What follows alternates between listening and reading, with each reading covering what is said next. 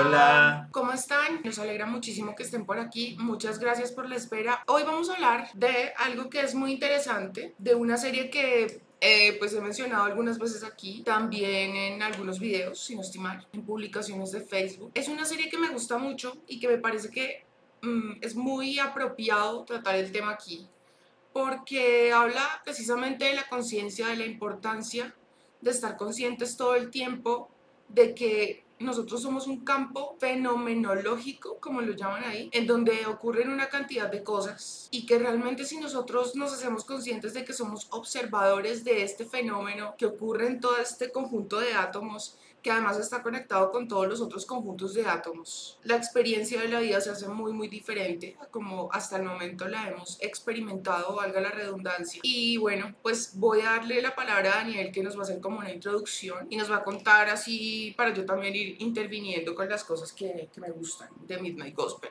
Agárrense porque esta vaina es profunda, pero muy, muy nutritiva, digo yo. Cosas chéveres de Midnight Gospel, empecemos así como por datos curiosillos, como para romper el hielo con la causa y como para que se interesen por el programa, para que lo vean, porque de verdad vale muchísimo la pena. Eso sí, con la recomendación seria que se les hace es, cada vez que ustedes vean un capítulo, tómense 15 minutos, 20 minutos o el tiempo que quieran para analizar lo que vieron, porque hay veces que es mucha información, me parece a mí. Y cada quien lo analizará a su forma, entonces también hacer la advertencia que si eres una persona que no eres de mente abierta, de pronto este tema te va a incomodar en algunos aspectos, pero pues no es básicamente en eso y hacemos la aclaración que no queremos ofender a nadie. No sé si ustedes habrán consumido alguna vez en Cartoon Network el programa Hora de Aventura, en el que se basa entre un niño que se llama Finn y su perro amarillo Jake, que se estira por ahí. Bueno, es un. Se le llama como una serie de culto debido a la ciencia ficción que maneja y como que la fama que alcanzó, porque eso tocó la infancia de muchas personas y adultos también, incluso. Es genial. Su creador es Pendleton Ward, un gran fan de la persona que produjo Midnight Gospel que se llama Duncan Trussell. Sí, Trussell. ¿Qué pasa? Duncan Trussell es un tipo que hace stand-up comedy en sus tiempos libres. Mejor dicho, ha creado contenido de muchas maneras, pero su manera de llegar a los demás fue a través de un podcast. Que por sí eso fue una inspiración también para hacer este podcast, Sí. hay que decir la verdad. Sí. Entonces, él a través de su podcast manejaba temas de todo tipo, psicodélicos, de espirituales, sobre el budismo, sobre como las experiencias que tienen las personas a través de los psicotrópicos y todas esas cosas. Unas cosas bien interesantes que tiene Midnight Gospel es que podemos encontrar bastantes cosas de las cuales uno no vería comúnmente en la televisión o en alguna serie. En, los- en algún capítulo les puede salir a uno las cartas del tarot, en otro capítulo uno le puede salir, digamos, los, la simbología sobre el, el árbol de la vida y todos sus conceptos y cada cosa que lo une es supremamente complicado. Pero bueno, no nos vayamos más allá que el primer capítulo comienza es en un universo totalmente raro para Clancy que es Duncan a través de su personaje. Hay que aclarar, como ellos hacen un podcast, entonces Pendleton Ward te dice, hey, me encanta tu podcast, sería muy bacano si uno pasara a, a dibujitos todo lo que está pasando como para que la gente lo vea de una forma más divertida, más recreativa y así se pueda llamar mucho más la atención, como se puede hacer con las caricaturas comúnmente. Sí, está en Netflix, búsquenla ya en Netflix, es un exclusivo de ellos de por sí. Y tan bueno fue que Netflix lo aprobó y eh, así ha tenido el éxito. Y eso que no le tenían fe, la verdad. Depende del Talk World, hay que reconocer, digamos, el tipo. Cuando él fue a ofrecer Hora de Aventura, él empezó con Nickelodeon y él les ofreció a Nickelodeon producir el programa. Y Nickelodeon dijo que no, que eso no, no les parecía que eso fuera a ser llamativo. En cambio, el tipo esperó un par de años, viajó a Cartoon Network y ellos sí le cogieron de una vez la idea y pues ya vemos el éxito que se convirtió al día de hoy. De por sí, todos esos escritores famosos famosos de Cartoon Network y de Nickelodeon terminaron trabajando juntos y muchos compartieron ideas, pero al final el más importante para mí en lo personal es Pendleton, porque pues no todo el mundo puede lograr como marcar la historia de la caricatura con un simple trabajo, ¿sí? Porque el man llegó cuando Cartoon Network estaba perdiendo como esa era dorada después de sus grandes caricaturas de los 2000. Y bueno, hay un capítulo muy bacano de la serie, que es el último, que en lo personal a mí fue el que más me tocó el corazón porque pasamos como por una experiencia parecida. El grabó un capítulo de podcast con la mamá de él, pero la mamá de él ya sabía que ya se iba a morir porque la señora tenía cáncer, entonces ya le habían dicho que le quedaban pocas semanas y bueno, ya el tiempo era poquito y el tipo decidió hacer su programa con la mamá. Y pues es un programa donde inevitablemente el tipo se le siente como el desgarro por perder a su mamá, pero de paso sale como de todas esas preguntas que todos deberíamos hacerle alguna vez a nuestra madre, como para sentirnos tranquilos o no sé, a mí me pasa eso que cuando lo dice mamá es como un poco más suave la cosa y arrulla la idea. La realidad es menos arrolladora, por así decirlo.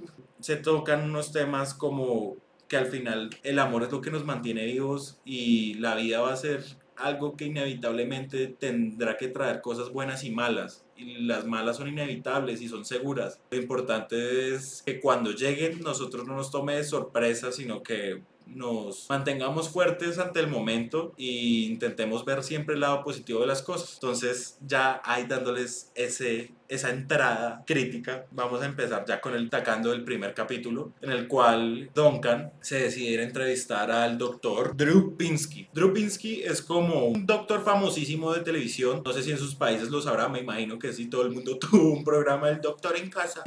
Entonces lo mismo pasa ya con los americanos. El caso es que este tipo sí ah, mantiene comentando sobre temas de actualidad moderna, el tipo siempre está como a favor de la legalización de las drogas, ah, eh, argumentando que es una pelea tonta y estúpida y que la verdad no se debería juzgar al consumidor solamente por querer probar esas cosas. El caso es que él, una frase que tiene muy chévere que me parece, él dice, no hay sustancias malas, hay buenas y malas circunstancias de consumo. Entonces, ahí se refiere a que todo con responsabilidad puede ser completamente manejado y es algo que las personas no nos damos cuenta. Entonces, el capítulo comienza con que Clancy viaja a un universo paralelo porque él tiene un simulador el cual le permite viajar a cualquier parte que él quiera solamente para entrevistar personas para su podcast intergaláctico. Eso se montan en el Facebook del espacio y toda la vuelta. Es una vaina, una chimba. Una cosa destacable del universo de Midnight Gospel es que si ustedes se fijan en la animación, en las caricaturas, lo que va con la historia es difícil de mantenerse conectado con la imagen porque la imagen van como en una película muy aparte, pero al final sí terminan las palabras relacionadas si uno lo analiza con, con calmita, con, con su suavena. Entonces, cuando... Hay algo que me parece muy interesante de este primer capítulo y es cuando mencionan que realmente no hay drogas buenas o malas, sino la relación que existe de la persona con esa droga. Realmente la droga, así como muchas otras cosas que encontramos en la vida, son simples herramientas y a la larga ese tipo de herramientas lo que hacen es como potenciar o dejar ver la esencia de la persona. Por ejemplo, si ustedes eh, tienen tendencia a hacer cosas que de pronto son de baja vibración muy pegadas al 3D de este mundo, el dinero, por ejemplo, que es una herramienta, lo van a utilizar para hacer cosas igualmente muy 3D, muy acorde con su propia naturaleza o con su nivel de conciencia o de vibración. Entonces, así como las drogas pueden ser una herramienta, y esto no es una apología a las drogas y quiero que esto quede muy muy claro, ¿sí? Pero como hay personas, digamos, como para que nos aclaremos bien aquí, hay personas que pueden beber licor ocasionalmente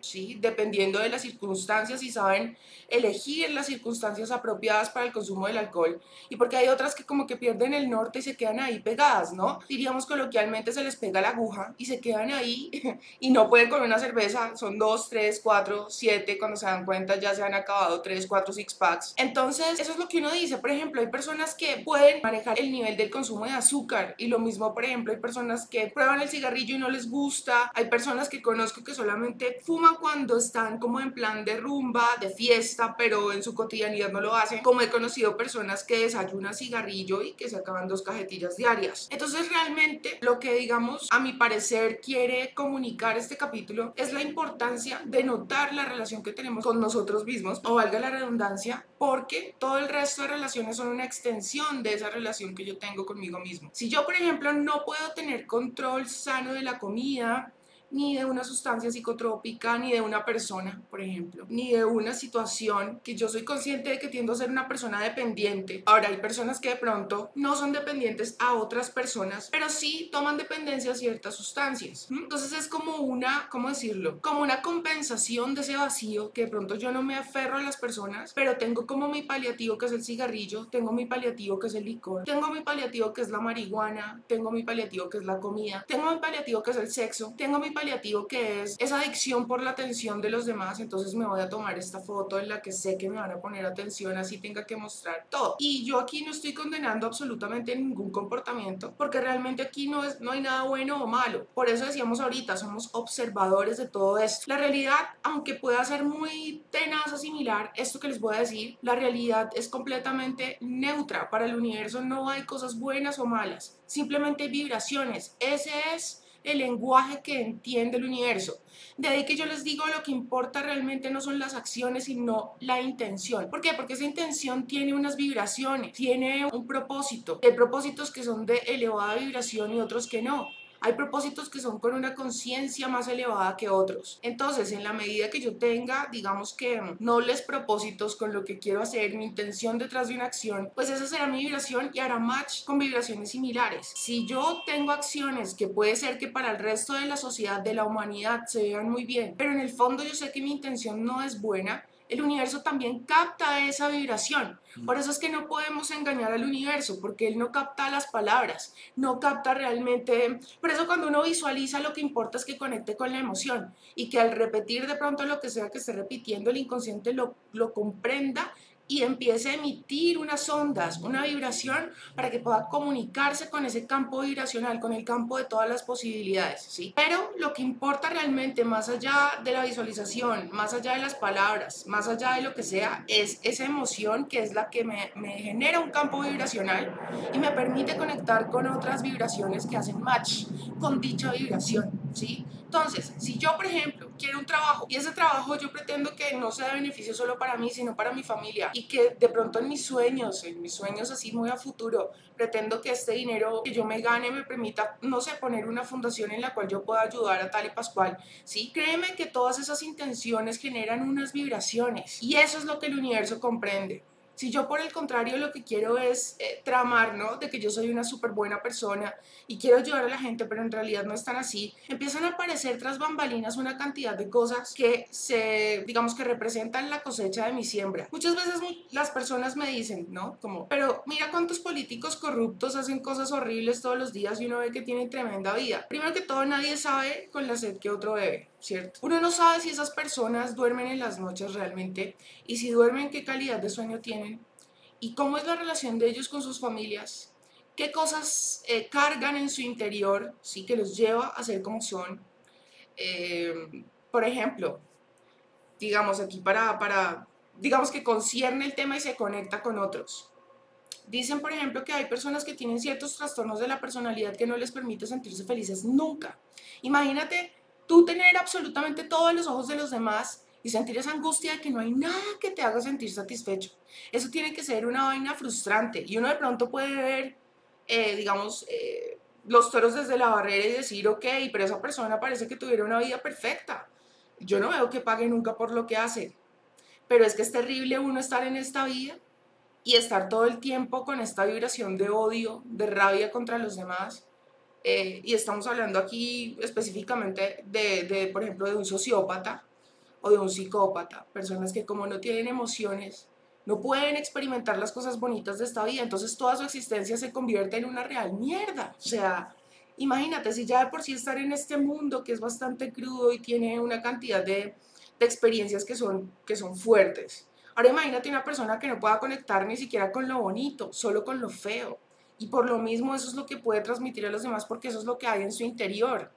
Entonces dejemos de ver las cosas o a las personas creyendo que la percepción de esas personas es la misma que la de nosotros. Creo que aquí me extendí un poco, yo siempre termino así como regándome, pero lo que les quiero decir es lo siguiente. Mm, como hemos hablado en otras transmisiones mm, más bien recientes, el significado del éxito, de una vida digna de ser vivida, de la felicidad, lo tiene cada quien. Por ejemplo, para una persona puede ser terrible y puede ser em, un fracaso alguien que va por la calle mm, recogiendo, qué sé yo, material reciclable y, y andando con una cantidad de perros por ahí.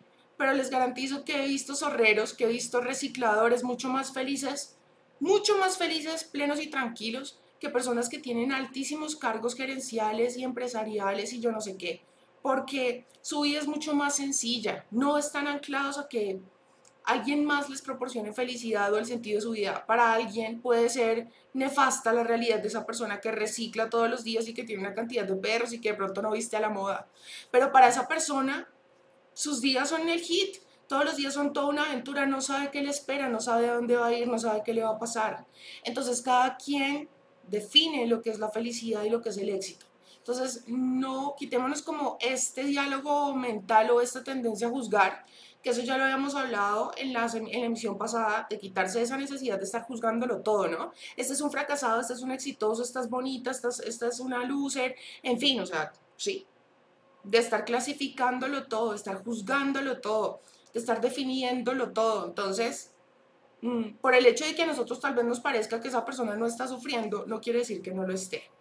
Y les digo una cosa, solamente una persona que ha sido lastimada y que sufre, busca lastimar y hacer sufrir a los demás. Una persona que es feliz y que tiene una autoestima sana, no anda por la vida tratando de destruir a los demás, eso se los garantizo. Por más exitosos y felices que se puedan ver en su exterior, esas personas no están bien. Y la vida que viven es una mierda, y se los digo porque es así. Entonces, eso ayuda, eso ayuda mucho a que de pronto eh, no entremos como en esta como en esta rabia que muchas veces solemos entrar como de las injusticias de la vida, ¿no? Porque uno dice, esta persona, esta persona que es lo peor, por ejemplo, a mí, sí, o sea, sí, sí, Sí, entonces a veces uno dice, pero ¿cómo es posible que haya personas que actúan de la manera que actúan y les va bien? ¿Cómo es posible que su tanita, que es así, así, así, haya conseguido ese marido tan bueno? Dicen algunas personas. Igual hombres. No, ese man que es un mal pan no sé qué, con semejante niña. sí, con tremenda niña, yo no sé qué, no se lo merece. Entonces aquí es donde uno, por medio de la meditación, puede darse cuenta de que uno realmente no es mejor que esa persona. Así como esa persona tiene sus pecados y sus cosas, nosotros también las tenemos. Eh, entonces perdamos esa necesidad de juzgar y entendamos que toda relación que haya allá afuera es una extensión de la relación que tenemos con nosotros mismos. Eh, bueno, y ese era como mi aporte al primer capítulo nada más. y bueno, pero eso tiene mucho que ver con el primer capítulo, digamos. Como ellos se basan bastante en el budismo, pues, ¿qué es una ley que dice el budismo? Todos somos uno. Entonces, digamos, si yo me pongo a madrear a Edna, me estoy madreando a mí. Y si ella me pega a mí, ella me está pegando a mí. Y al final es un ciclo en el cual la persona eso ya es otro tema que ya lo tratan en otro episodio, pero bueno, es algo llamado el samsara, que son ciclos en el cual uno no puede escapar porque es un ciclo de sufrimiento hasta que uno mismo no evolucione su conciencia, por decirlo así, en pocas palabras, porque es una vaina mucho más extensa. A ver, eh, en el primer capítulo podemos ver que Clancy abandona su realidad y se va a buscar su primer persona para entrevistar. Llega a un universo donde hay un apocalipsis zombie y él simplemente llega directamente a la, Casa Blanca, donde está el presidente de los Estados Unidos, que es el doctor Drew Entonces ahí ellos comienzan una conversación a través de un montón de sucesos. O sea, Clancy lo va acompañando mientras el tipo va salvando el mundo en pocas palabras. Los zombies van destruyendo todo y al final acorralan a los humanos de una manera que los van extinguiendo poco a poco. O sea, se ve que hay muchísimas personas contagiadas. ¿Qué pasa con el capítulo? se está haciendo una apología a que en la sociedad hay bastantes personas, los zombies, son consumidores. Es normal que hoy en día, quién sabe cuántas personas consumirán y uno no sabe ni siquiera cuál es su vida. El caso es que, ¿qué se suele hacer? La gente simplemente busca como juzgar a la otra persona, entonces ahí lo comparan con el zombie. ¿Qué, piensa, qué pensamos cuando vemos un zombie? Oh, malo, me va a morder, me va a comer. Alguna vaina se utiliza como un material de terror. Y es así como nos han planteado las personas que consumen drogas. Son adictos, son personas que tienden a robar o a cometer crímenes. De por sí esa era la excusa que utilizaban en los 60. Sabían que la marihuana simplemente fue prohibida para evitar que se, se reexpandiera por el mundo y acabara con el negocio de las farmacéuticas.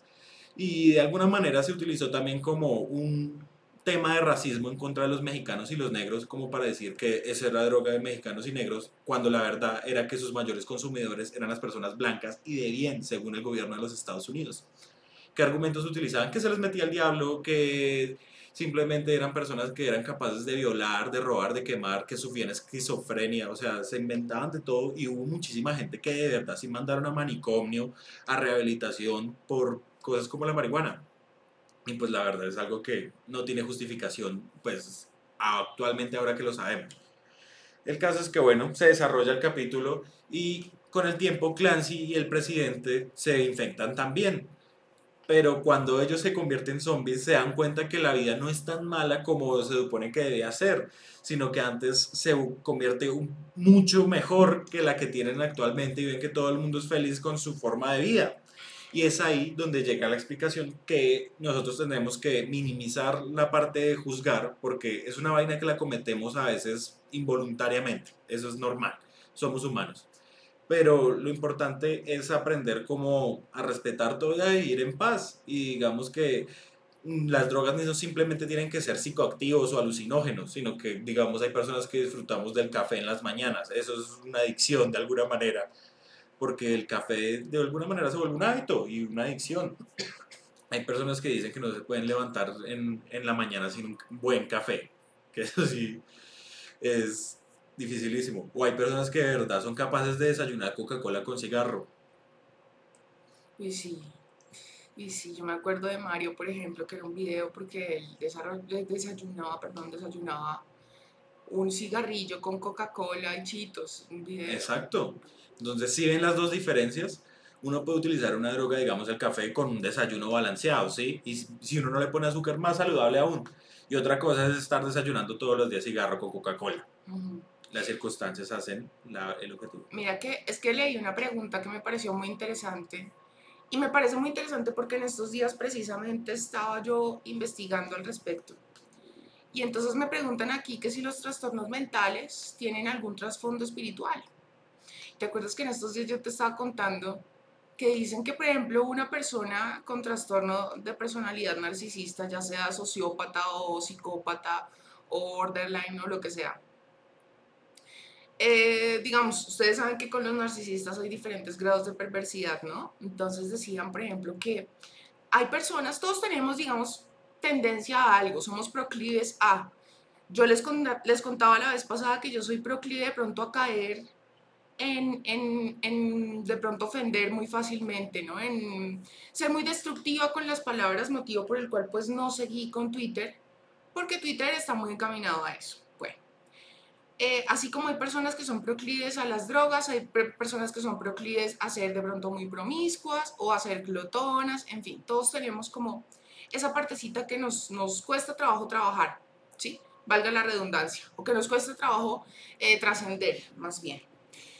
Em, con, pues con respecto a esto, eh, dicen que una persona narcisista, por ejemplo, nace con esa tendencia a la oscuridad, nace con cierta tendencia a ser egocéntrico y que muchas veces estas personas como desarrollan este trastorno porque han sido abusados ya sea físicamente o sexualmente o psicológicamente, eh, son niños que obviamente empiezan a vibrar muy bajo porque se sienten tristes, se sienten rechazados, abandonados, poco valorados, ¿sí?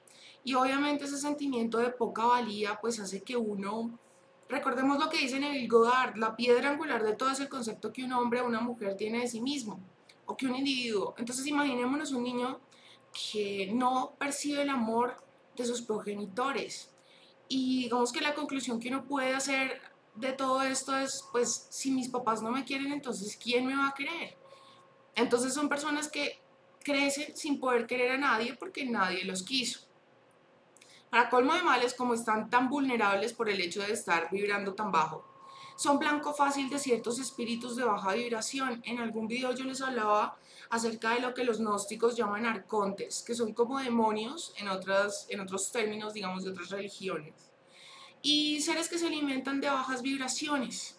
Entonces estos niños, como dicen en Kabbalah, en la Kabbalah, se convierten en recipientes se convierten en recipientes em, de estos espíritus malos, de estos espíritus de baja vibración, que digamos que los instrumentalizan para seguir, digamos, cometiendo ciertas acciones que hacen que puedan lastimar a otras personas y del mismo modo seguir alimentándose del dolor que causan estas personas en su sufrimiento eterno y el dolor que, pues, que despiertan en otros seres a los que han lastimado. Em, muchas personas dicen que cuando han vivido o han convivido con un narcisista por largos periodos de tiempo, em, Creo que vamos a tener que bloquear a este imbécil ya. Listo. Entonces, eh, es que este, este man, y lo he bloqueado de todos lados porque yo ya sé quién es. ¿Ah, Con sí? su cuento de Goku y no sé qué, es, el man está un poco tostadito. Bueno, el asunto es que mm, me hizo perder el hilo este man. Em, Pucha. mm, bueno, que sí, que estas personas pues se convierten en instrumentos y que muchas veces terminan haciendo cosas y ni siquiera saben por qué las hacen. O sea, como ellos tienen un comportamiento tan absurdo, tan inusual, que lleva a, a enloquecer de pronto a la persona que está con ellos y a sus víctimas, causarles dolor. Pues el asunto es que mm, se convierten en instrumentos y muchas veces ni siquiera son conscientes de lo que están haciendo. Como si verdaderamente alguien detrás manejara como los hilos de sus, de sus acciones. Entonces, pues, son cosas que, que lo dejan a uno pensando y que, pues, para mí tienen bastante, bastante sentido. Un niño, claro, está vulnerable, no tiene formación suficiente en su personalidad y, en su, su conciencia. Y un demonio, pues, se convierte en alguien que puede estar ahí brindándole cierta fortaleza para hacerle frente a muchas cosas que pueden ser muy duras para vivir y para manejar para un niño. Entonces, mira que sí puede tener un trasfondo espiritual. De hecho, eh, para las personas cristianas, muchas de las enfermedades mentales son espíritus. Pero todo esto son creencias, ¿no? O sea, cada quien lo percibirá como, como lo, lo pueda percibir. Lo que yo sí les puedo decir es que mm, cuando uno le pide a Dios que le muestre las, las sombras, cuando le pide uno a Dios que le diga, ¿en qué parte estoy ciego? ¿Qué es eso que yo tengo que trabajar que no me permite ser una persona bendecida? ¿No? Porque, digamos, yo tengo tantos problemas económicos, por ejemplo, o porque yo tengo tantos problemas en mi parte emocional, en mis, en mis relaciones con las personas, o de pronto no familiares y con amistades, con amistades, pero sí en la parte romántica, ¿no? Créeme que si tú en oración, en meditación, mm, te concentras en pedirle a Dios que te muestre qué es eso que tú haces, que te lleva otra vez a caer en ese tipo de patrones y en situaciones que son aprendizaje y aprendizaje y aprendizaje eterno, pero de ahí como que no salimos. Dios se encarga de mostrarte qué es eso que tú haces que te lleva una y otra vez a lo mismo, que no te permite ser una persona bendecida en la parte económica o en la parte social o en la parte eh, física, porque muchas veces sucede que la gente tiene todo para ser feliz, pero está con una cantidad de enfermedades, ¿sí? Entonces, ¿por qué? ¿Cuáles son esas emociones que yo no he podido sanar que me llevan a estar enfermo de una cosa, de la otra? ¿Qué condicionamientos tengo yo? ¿Qué creencias limitantes me llevan a mí a, caer otra vez en lo mismo, en lo mismo, a ser una persona dependiente, de pronto a ser una persona que eh, siempre termina siendo usada y burlada por los demás, o por los hombres, o en fin, o por las mujeres. Bueno.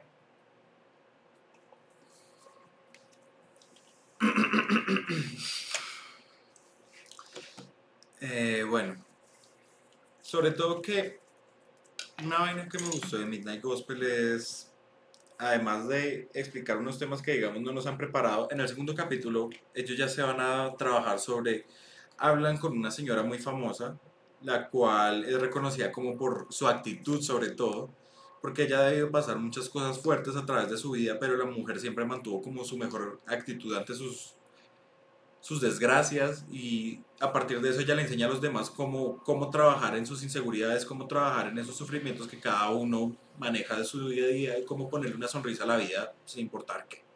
El nombre de esta señora es Anne Lamotte y ella aparece representada ahí como eh, el, se llama Anne la, la, la, perra con venado. Es una vaina, es como una mezcla toda loca en, en un universo X. El caso es que Clancy llega a un universo donde prácticamente está, se encuentra con una manada de estos perros venados y se ve como más o menos están haciendo un, un, una representación a lo que es el proceso de los mataderos, de todos los procesos de la carne, de la comida embutida. Y aparte en la historia te van contando cómo, cómo uno se puede sobre, sobreponer a todas las cosas malas que uno le pasa en la vida. Entonces dan una apología a que mientras no sé, esta persona puede estar contando y sonriendo sobre sus buenas experiencias mientras está yendo a la muerte, al matadero y con toda certeza clara. mm, esta persona tuvo que batallar justo también con que su padre murió por culpa de un cáncer cerebral y a partir de eso ella se volvió escritora y empezó a escribir sobre sus experiencias con todo esto y, y a través de la vida también le fueron pasando distintas por así decirlo, accidentes, eh, cosas inesperadas a las cuales ella tiene todos relatados en su libro perfectamente. Y ella explica que simplemente nosotros tenemos que cargar con eso, aceptarlo, porque hay muchísimas personas que les cuesta aceptar que su vida simplemente va a llegar a la muerte y eh, nuestro momento, o sea, nuestra vida no es que tenga que estar enfocada en un momento cúspide, como lo hacen pasar o como lo hacen pensar, que si cometemos buenas acciones o malas acciones podemos terminar según o en el purgatorio o en el cielo, sino que más bien tenemos que encaminar a que en el budismo tenemos que tratar a todos como nos trataríamos a nosotros mismos, en pocas palabras, dar y recibir, pero dar amor y recibir el amor de manera que no afectemos a nadie podamos evolucionar la conciencia, lo cual le ha costado tanto a la humanidad, porque es claro que incluso hoy en nuestra sociedad, que ya está completamente formada, hay una completa carencia de valores, completa carencia de, no sé, muchas veces yo pienso que de empatía también. Y eso se puede ver según las culturas. En las culturas más antiguas, la gente ya como que ha llegado a ese punto donde como que trascendieron mentalmente y ya no tienen como esos bloqueos que digamos uno tiene en países en vía de desarrollo, pienso yo. Pienso que acá todavía nos seguimos peleando por bobadas o no sé si es que eso ya será parte de la humanidad, pero bueno, ahí ya me fui para otra parte. Mira que aquí también me hacen una pregunta que es muy interesante. Dice, sí, y esto yo ya he hablado en un, en un, en un video. Si o según el karma, si una persona mata a otra persona y no siente culpa porque cree que no está haciendo nada malo, entonces el karma no irá detrás de él porque tú dices que el universo obra por intenciones y no por acciones, ¿entiendo bien? Entiendes perfectamente bien. Por ejemplo, un hombre que en Arabia está acostumbrado a que es perfectamente normal tener más de una esposa, dos, tres, cuatro, pues él nunca va a sentir que está haciendo nada malo cuando conoce a otra mujer y quiere hacer de ella su esposa si ya tenga otras tres en la casa. Porque según su formación y su cultura eso es perfectamente normal. Y al igual las otras mujeres no se sienten menos porque ya tienen una configuración para entender que eso es normal, ¿sí? Y no estamos diciendo que esto esté bien o esté mal, simplemente es convicción de ellos allá. Y lo cierto es que todo este tiempo han podido vivir así. Y ya. Mientras que, por ejemplo, en países donde la monogamia es practicada, como pues este país o, o Latinoamérica, América, en fin, pues sí van a sentir un sentimiento de culpa cuando, cuando están pues conociendo a otra persona y sobre todo cuando la persona pues tiene conciencia, ¿no? Porque hay personas que no. He conocido hombres que son muy, muy machistas y que ven el hecho de tener varias mujeres como algo perfectamente normal, ¿sí? Lo ven como que, digamos, lo oficial debería comprender que los hombres tienen esta necesidad de, de ser, de buscar novedad todo el tiempo y que por lo mismo pues ella debería sentirse honrada de ser la oficial. Y lo dicen en serio, en serio, ¿sí? Entonces, yo lo que digo es, cada quien, según su nivel de conciencia, tiene ciertas convicciones arraigadas y no lo ve como algo malo o algo bueno, cosas que otras personas podrían condenar, ¿sí? Y volvemos otra vez a lo mismo. Lo que para mí es éxito, puede que para otra persona no lo sea. Tal vez para una mujer su realización está en ser madre y tener un hogar bonito y ser esposa y, y sacar a su familia adelante, atenderlos, tener su casa al día decorar la Navidad y eso está perfecto, está perfecto, porque si eso le hace feliz y sentirse realizada, ¿por qué no? ¿Por qué no? Pero para otra mujer que de pronto tenga aspiraciones empresariales y de pronto mm, quiera tener su propio dinero y llegar a ser multimillonaria y ser una mujer influyente, dirá que lo que logró Pepita, que quería ser esposa y madre, pues no significa absolutamente nada pero lo cierto es que puede ser que Pepita sea mucho más feliz que esa otra empresaria multimillonaria y súper influyente que, que, de pronto a los ojos de la sociedad puede haber alcanzado mucho más, pero ¿qué hay de lo que piensa el resto cuando yo soy una persona infeliz y desgraciada? ¿Sí? Hay que concentrarse y pensar, ser muy honesto con uno mismo y decirse qué es lo que yo quiero lograr de mi vida, qué es lo más importante para mí. Y recordemos que el propósito único de la existencia es em, eh, como la razón de ser, de venir aquí, de experimentarnos. Dicen que realmente tanto Daniel como yo, como cada uno de ustedes, es una forma de Dios para experimentarse a sí mismo. Y cuando interactuamos dos fractales de ese mismo todo, es Dios experimentándose a sí mismo por medio de esos dos fractales. Eh, cuando uno se convierte en un observador se da cuenta de todas esas cosas y deja de darle tanto peso a ciertas cosas, ¿no? Como hoy me sentí poca cosa porque fui a la fiesta y no me miraron como yo esperaba que me miraran. Hoy subí una foto y no tuve todos los likes que tuve la semana pasada, ¿sí? Eh, hoy me di cuenta de que miraron más a Juanita que tiene las nalgas más grandes que yo. Entonces yo creo que la solución para yo sentirme bien es tener unas nalgas iguales o más grandes que las de Juanita. Pero resulta que no, es una cuestión de amor propio. Entonces, cuando yo me doy cuenta de que yo soy un observador, no caigo en estos espejismos y estas trampas de la vida que me hacen pensar que el amor es así romántico y es una vaina mística. No, realmente es un proceso físico y químico. Ahora, que también es muy cierto, yo creo en las vidas pasadas y creo que uno realmente sí elige los padres que va a tener en esta vida y los y las parejas también, que le van a ayudar a darse cuenta, a abrirle esas heridas que necesita trascender y que esa es la razón de ser para volver o para haber vuelto hasta 3D o estar aquí, ¿no? Em, estoy totalmente de acuerdo con eso, sé que habrá gente que dirá que no, igual quien es dueño de la verdad absoluta, nadie puede saber a ciencia cierta si eso es así o no, pero para mí, que cuando una persona, eh, como, o sea, es decir, volviendo al tema de las intenciones y de las acciones, yo, por ejemplo, puedo haberle quitado la vida a una persona en defensa propia y no es lo mismo que quitarle la vida por conveniencia o porque, o porque no quería que estuviera en este mundo por X o Y, ¿sí? Cuando ya lo hago en defensa propia, puede ser que la persona que se haya muerto sea la misma, el dolor que vaya a ocasionar por su muerte sea el mismo, pero la intención que hubo detrás de, ese, de esa acción fue completamente diferente. Si la persona no se siente culpable por haber asesinado a esta persona, ¿Por qué tendría que pagarlo si se estaba defendiendo? Distinto es cuando fue y mató a ese alguien con toda la conciencia del caso. Ahora, uno aquí entra como en una como en un cuestionamiento que puede ser bastante delicado y es, por ejemplo, un psicópata. Un psicópata que, por ejemplo, le guste maltratar y le guste asesinar, digamos.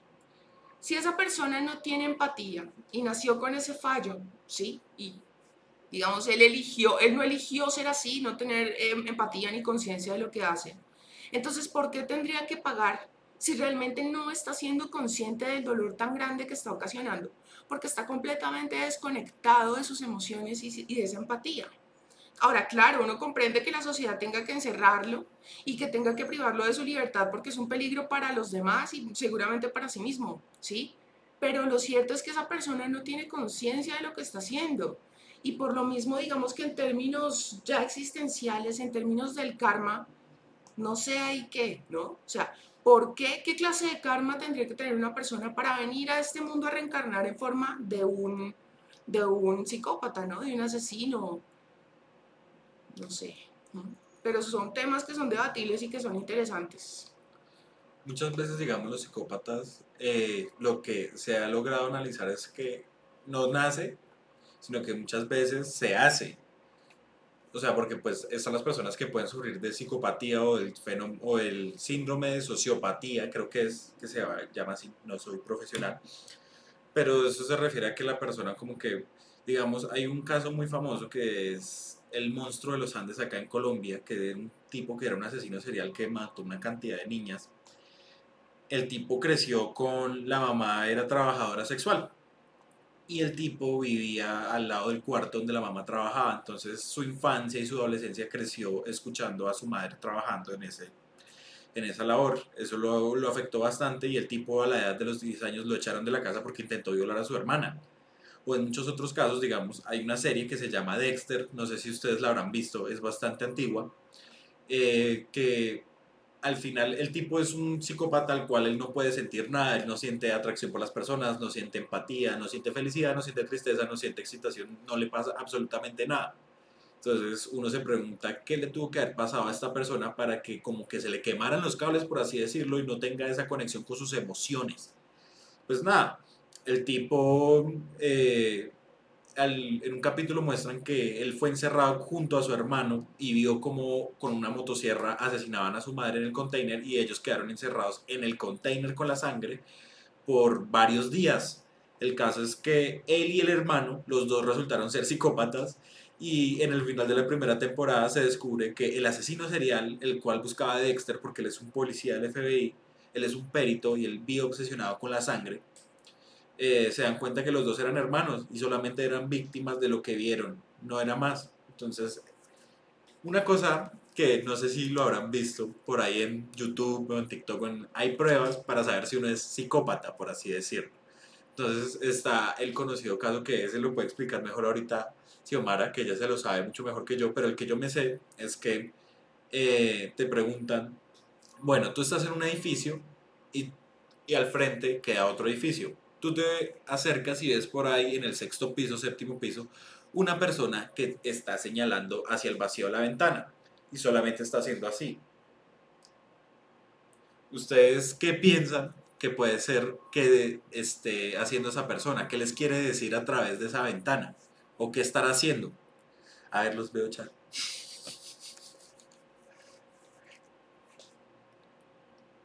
Bueno,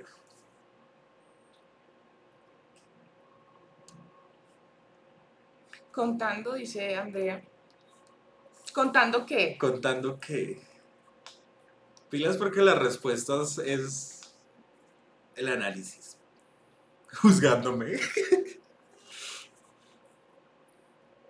Los pisos. Sí, Andrea, los pisos. Creo que tienes un alto grado de psicopatía. Ah, sí, no Andrea, mentiras, no, pero sí es puedes analizar.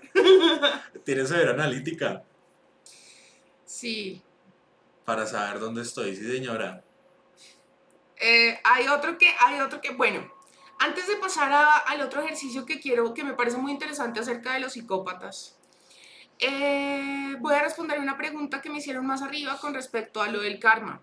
Que entonces cuando una persona tiene que sufrir los efectos o, ser víctima de un psicópata, de un sociópata, que si es porque realmente eh, su karma también lo llevó a vivir eso. La verdad es que, mm, como los- lo he mencionado antes, cuando, por ejemplo, tú te encuentras con un sociópata y es un narcisista y es un depredador emocional, un, sadi- un sádico emocional. Entonces son personas que de pronto no es que te agredan físicamente de pronto, ni te van a asesinar, ni nada por el estilo, pero sí, sí te lastiman psicológicamente y emocionalmente mucho y se alimentan de eso. Teniendo en cuenta esto, esa persona solamente está siendo el espejo de una relación tóxica que hay dentro de ti. Recordemos lo que decíamos antes todas las relaciones son extensiones de la relación que yo tengo conmigo mismo. Eh, si yo, por ejemplo, soy una persona complaciente y manipulable, pues me voy a encontrar en la vida con personas que buscan que las complazcan y manipuladores. ¿Por qué? Porque yo estoy en una polaridad y esa persona está en otra polaridad. Y la naturaleza y el universo siempre tienden a buscar el equilibrio. Entonces, los polos opuestos se van a traer ¡tin! para que logren un equilibrio, ¿sí? Si una de las dos personas o las dos personas eh, se logran dar cuenta de por qué es que, que, que se suscitó esta unión entre ellos dos, que cómo es posible que si yo soy una persona buena, que me gusta dar, que soy empática, que esto, vine a dar con semejante hijo puta, ¿sí? Que muchas personas me lo han dicho, pero ¿cómo es posible si yo no le hago daño a nadie haberme cruzado yo con este mal parido? ¿Sí? Eso sucede. Eso sucede básicamente porque la persona necesita por medio de este, de este personaje darse cuenta de que está en una polaridad que no es sana siempre tendremos que estar, tenemos que estar en equilibrio y eso es lo, de lo que nos hablan las leyes herméticas, siempre el equilibrio, ni tan tan ni muy muy. Si yo estoy equilibrado entre el dar y el recibir, yo no me voy a encontrar con personas que sean manipuladoras y que quieran aprovecharse de mí. Ahora bien, ya en una pregunta de pronto un poco más heavy en la que, no sé, tal vez un niño pudo haber sido víctima de un psicópata y fue brutalmente asesinado. Cuando eso sucede, y repito, yo no soy dueña aquí de la verdad absoluta, digamos que son creencias, pero nadie puede saber a ciencia cierta si eso realmente es así. Pero, por ejemplo, dicen, dicen que cuando una mujer, por ejemplo, viene eh, a, este, a esta 3D, a esta encarnación, y es muy feminista, dicen, por lo general son mujeres que en sus vidas pasadas fueron abusadores, fueron hombres abusadores de mujeres y vienen a esta vida como a reivindicar ese comportamiento del pasado, de las vidas pasadas.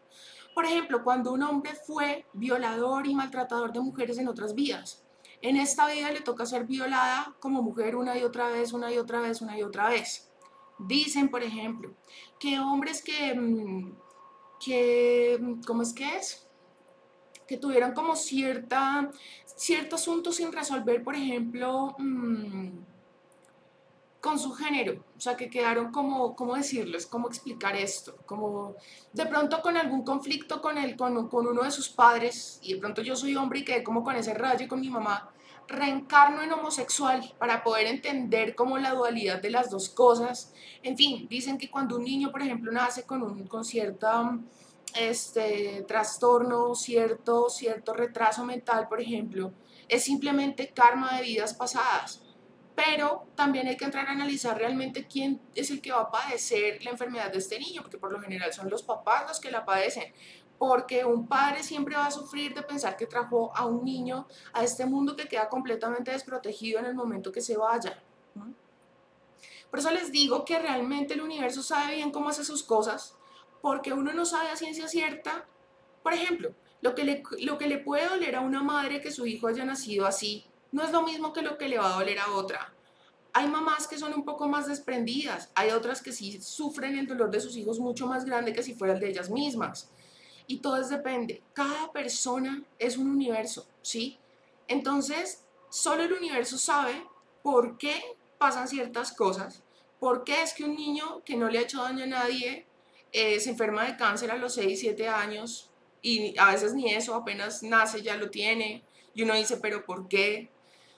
Pero lo cierto es que todo esto se explicaría si hubiera vidas pasadas y las personas estuvieran como equilibrando sus deudas, ¿no? Eh, pero es algo que obviamente es discutible y que, y que entiendo que no todo el mundo comparta, ¿sí?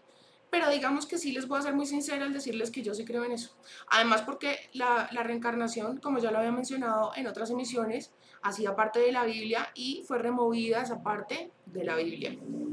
Eh, las religiones más que espirituales son políticas. Mm, muchas veces se impone un Dios porque es lo que más conviene para manejar al pueblo, las masas, ¿no? Porque de pronto es lo más eh, conveniente para un candidato en el momento, porque eso va a hacer que se genere favoritismo, porque es lo más fácil para tenerlos eh, adormecidos, anestesiados, en fin. Y bueno, otro, otro ejercicio para la psicopatía es uno que es muy famoso, si ya lo conocen, pues me dicen. Pero, pero qué, pero bueno, dice más o menos así. Hay un entierro y dos hermanas están en el entierro de una, ¿cómo es que se llama? Un familiar. Entonces resulta que están en el entierro de un familiar, dos hermanas, y viene un hombre que es la estampa de tipo, pues, que las deja matadas y sobre todo a una de ellas creo que es el, es el, es, el entierro de la madre. Ah, sí. Es el entierro de la madre y entonces están las dos hermanas ahí en el velorio, llega un hombre al velorio y una de ellas queda impactada con el tipo enamorada, enamorada. Luego al día siguiente, ella se pregunta pues por el tipo, no sé qué, piensa en él, no sé qué, ta, ta, ta, y decide matar a su hermana. ¿Por qué creen que lo hizo?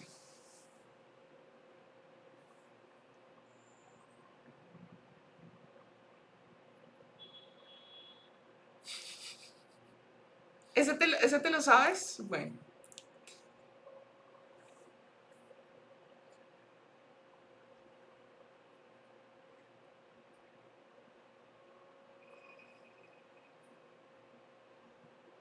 ¿Por qué va a Velorius?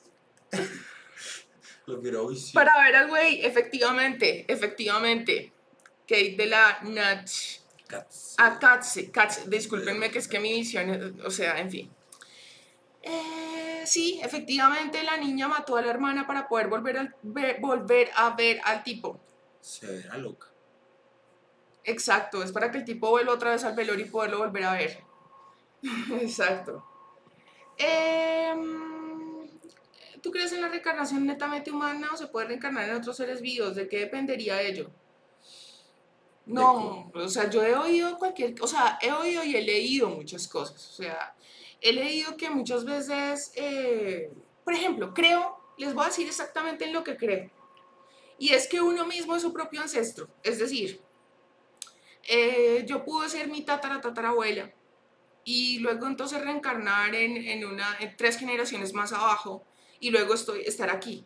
Y yo misma soy mi propio ancestro. Por eso es que en la Biblia, por ejemplo, cuando Dios lanza una maldición, dice tú y siete generaciones más. ¿Por qué? Porque tú mismo vas a volver a reencarnar hasta que trasciendas ese algo que hiciste y que tal vez tuvo repercusiones muy desagradables para las personas que se, que se vieron afectadas. ¿sí? Em, por otro lado, me preguntaban, eh, ah, bueno, creo mucho en que, por ejemplo, Daniel pudo haber sido mi abuelo. creo mucho en que mi mamá pudo haber sido mi marido en una vida pasada. Creo en que hay almas gemelas y llamas gemelas, por ejemplo, las almas que pueden ser no necesariamente este, una pareja, sino que puede ser que yo ya reencarné de pronto con Daniel y en otra vida fuimos hermanas, o en otra vida fuimos amigos, o en otra vida fuimos pareja, o en otra vida fuimos padre e hijo, o madre e hijo, eh, bueno, en fin, en fin, sí, o sea, Las infinidades son... puede ser en forma de amigos, puede ser en forma de primos, puede ser en forma de hermanos, pero sí creo que hay esas personas con las que uno tiene como esa afinidad y que uno se siente como en casa.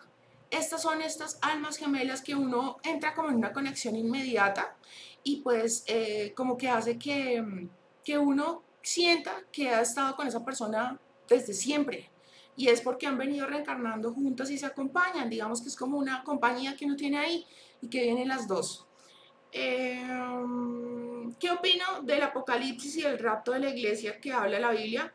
Pues, mira, yo pienso que la Biblia tiene muchas cosas que fueron modificadas y que fueron alteradas para, para poder manipular a la gente este tema de que Dios va a venir por, por, sus elegidos y todo esto, yo no lo descarto. Pero es un tema muy... Pero yo lo que creo sinceramente, yo no lo descarto, mira, te voy a ser sincera, yo no, no descarto que esa posibilidad pueda llegar a darse porque uno no sabe. Uno no sabe. Lo cierto es que si uno se pone a analizar el mundo en el que está, esto es una vaina de no creer, o sea, estamos en una esfera que flota en medio del universo y vaya uno a saber cuántos multiversos hay, ¿no? Y hay otra cantidad de esferas ahí que también se mueven por ellas mismas y quién controla eso. ¿Cómo es posible que en todo este tiempo nunca haya venido un meteorito y haya acabado con nosotros? Otra especie. Otra especie no haya venido a, a querer colonizarnos. ¿Sí? ¿Cómo es que una máquina como el cuerpo humano funciona de manera tan perfecta? Pero, sí, o sea, yo sé que hay muchas cosas que no son casualidad y que por lo menos para mí no lo son. Entonces no descarto esa posibilidad, pero sí creo que esa parte del rapto puede ser mucha manipulación para, que, para tener a la gente dominada, ¿sí? Pórtese bien, haga lo que la iglesia le dice si usted quiere que Dios venga por usted en el rapto, porque si no, entonces usted se va al infierno. Y la verdad es que yo creo que el cielo y el infierno están aquí. Así como la luz y la oscuridad no existen la una sin la otra, asimismo esa parte, digamos, mala y buena, o de oscuridad y de luz, todo está en nosotros y nosotros decidimos en qué polaridad vibramos. También en este mundo hay ángeles o espíritus o seres que son de alta vibración y seres de baja vibración porque tiene que haber un equilibrio. Entonces, así como hay una entidad buena, bonita, preciosa, de amor, también tiene que haber una que sea oscura, ¿no? Pero yo sinceramente creo que, que eso va más en uno, creo que es algo que según el grado de vibración que uno tenga, accederá a ciertos seres o contactará con otros. ¿sí? Porque hay gente que tiene esa tendencia más a conectar con los ángeles y otros más a conectar con la brujería. Entonces, eh, y no estoy diciendo necesariamente que la brujería sea mala, porque de hecho si ustedes se ponen a pensar, hay cosas que hay ciertas plantas, por ejemplo, que cuando uno, por ejemplo, lee los libros de Don Juan, mm. Uno comprende la inmensa sabiduría que tienen estas personas, los chamanes y los que conocen las propiedades de las plantas y el entender que cada planta tiene un espíritu y que ese espíritu siente simpatía por alguien o no, o, o, siente afinidad con alguien o no. O que hay que tener una preparación para llegar a ese espíritu. Exacto, entonces, entonces cuando uno comprende todas esas cosas, uno dice, realmente todo depende del cristal con el que se mire. Si uno, por ejemplo, va a utilizar su brujería con intenciones de ayudar a alguien, con intenciones de ayudarse a uno mismo, pero sin lastimar a alguien más, pero sin, sin querer mm, dominar la voluntad de una persona, por ejemplo. Muchas veces cuando yo he hecho los videos de mentalismo y, y como estos videos para atraer a una persona, ya sea la llamada, ya sea un mensaje o lo que sea, Realmente yo lo que les digo es conecten con la emoción, porque el simple hecho de que yo me aferre a una persona, a una cosa, a una situación, a algo en particular y que yo quiero que sea así como yo lo estoy diciendo, hace que no se manifieste.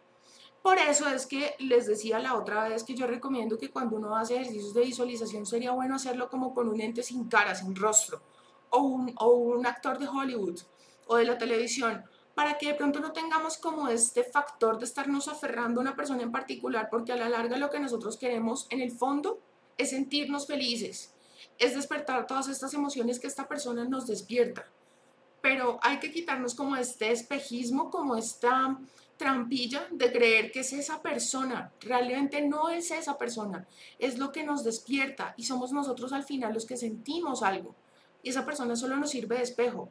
Pero así como esa persona nos sirve de espejo para una cantidad de emociones bonitas, hay alguien que podría aparecer y que es eso mismo pero multiplicado al cubo. Entonces no nos limitemos ni limitemos al universo ilimitado, porque créeme que la percepción puede quedarse corta con todo lo que Dios a uno le puede dar, con todo lo que uno le falta por conocer, en fin.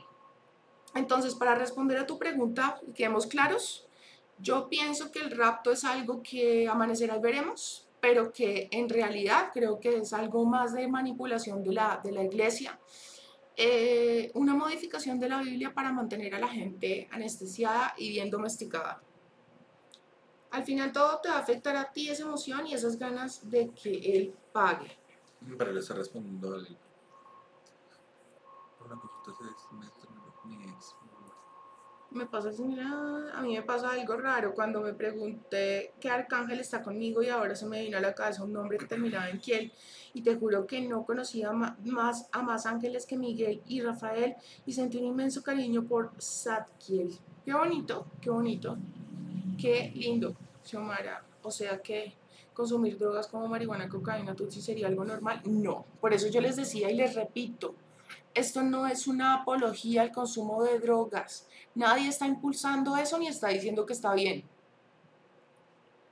Pero sí estoy diciendo que, por ejemplo, eh, drogas como la marihuana no son más dañinas que el alcohol. Y eso yo se los puedo garantizar. Había algo que decía Snoop Dogg que es muy cierto y nadie lo puede negar. Él decía algo muy interesante y es, metan ustedes a cuatro personas que se detesten, cuatro personas que se odien, con tragos encima en una habitación y miren a ver si no salen golpeados. ¿Cuántos salen muertos? Muertos, insultados, jaloneados, angoloteados, eh, se insultan, se humillan, se empujan, en fin. Ahora, metan a cuatro personas que se odian bajo los efectos de la marihuana y les aseguro que van a estar muertos de la risa y hablando y hasta se disculpan. ¿Mm? Ahora, hagamos el cuadro comparativo también entre los efectos que tiene el trago una noche de mucho trago versus los efectos que tiene la marihuana el otro día. Realmente si tú consumes demasiado alcohol, al otro día vas a estar enfermo, enfermo. O sea, cada persona tendrá, digamos, más grado, más tolerancia al trago y de pronto no le pega tan duro el guayao o la resaca. Pero la inmensa mayoría de las personas al otro día estamos en la inmunda, en la super inmunda, cosa que no sucede con la marihuana. La gente puede consumir bastante marihuana y al otro día cuando mucho le dolerá la cabeza, pero no suele pasar, ¿sí? No es algo que suele pasar. legalicen la hierba.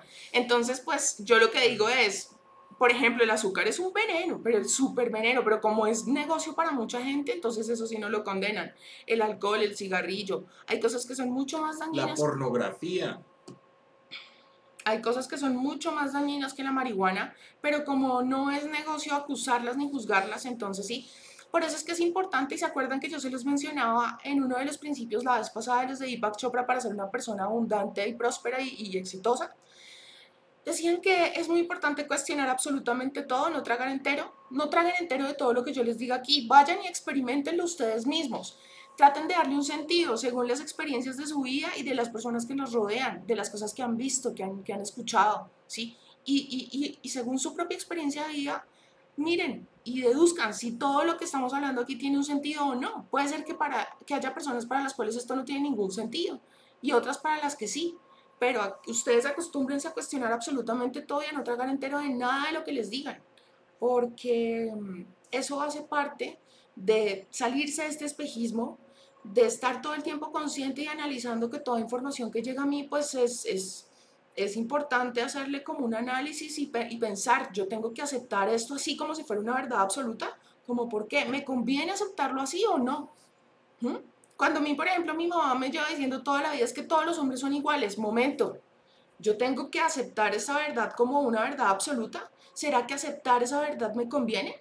Yo diría que no, ¿cierto? Porque así como no todas las mujeres somos iguales, no todos los hombres son iguales. Entonces, créeme que todo es equilibrio. Si yo tengo una buena relación conmigo misma, esa extensión se va a ver manifiesta en todas las otras relaciones que yo tenga y no solamente con las drogas, sino con la comida, con las personas, con las, la música, con todo, con absolutamente todo.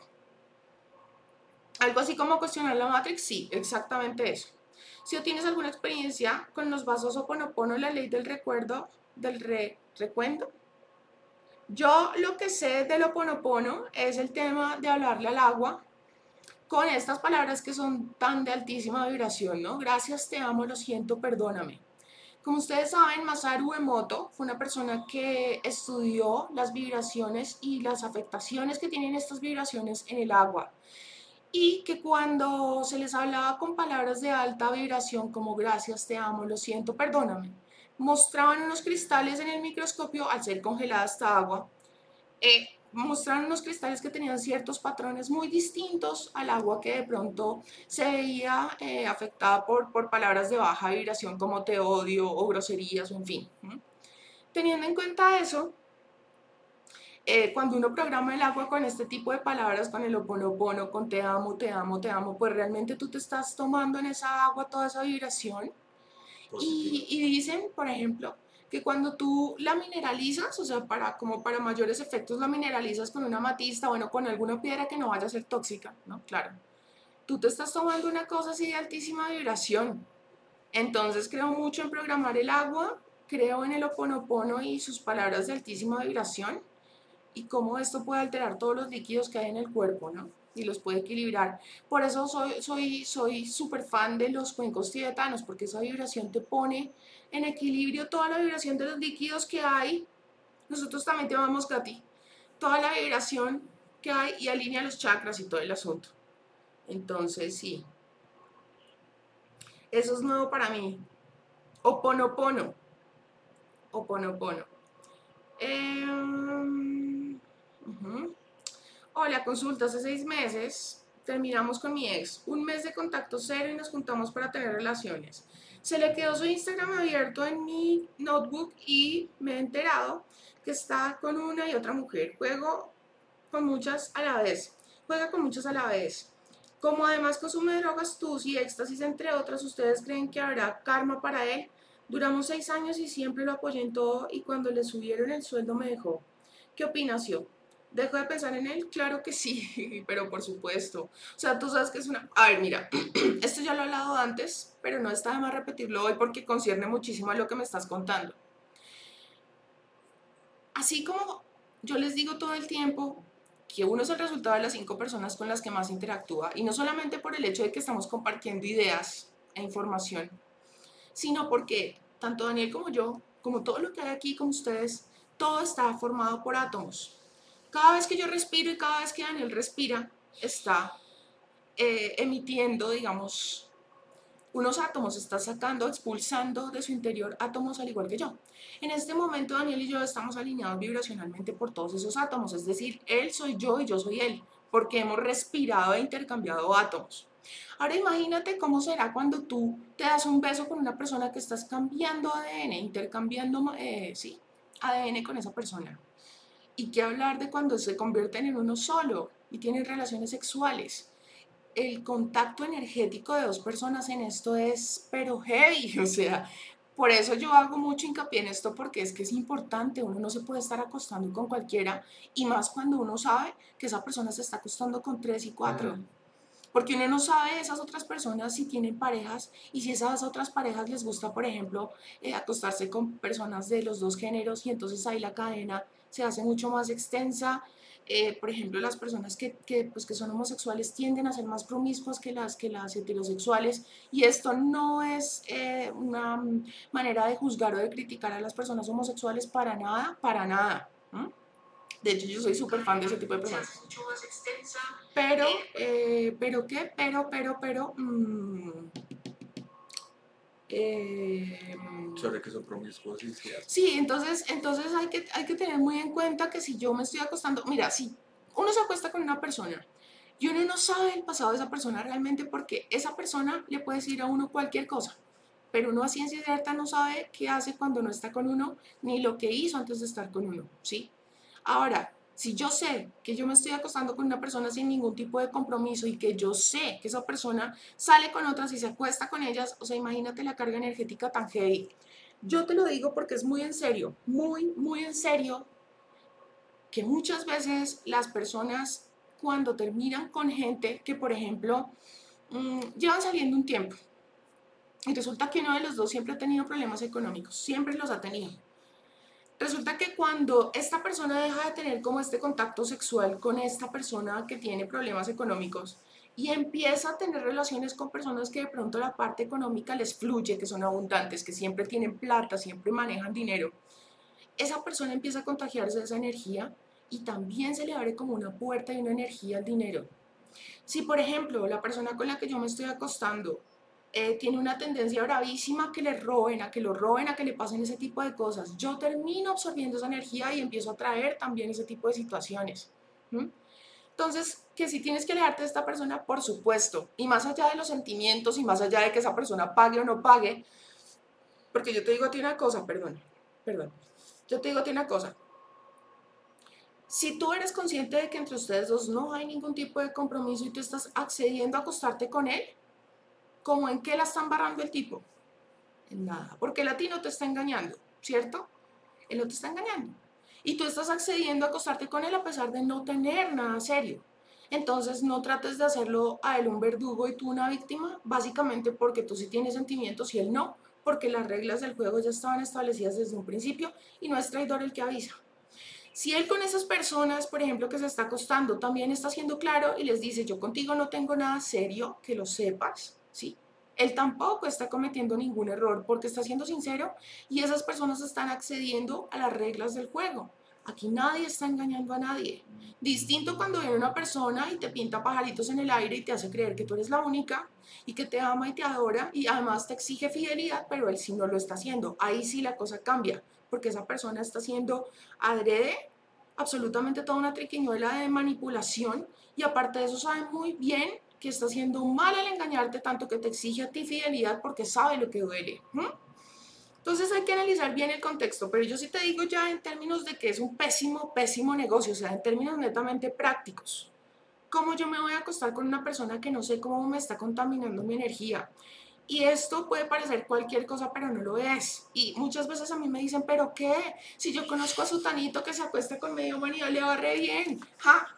Pero por ahora, Pero espéralo cuando. por ahora, digamos, a veces el karma no llega hoy o mañana, pero llega, o sea, ¿hmm?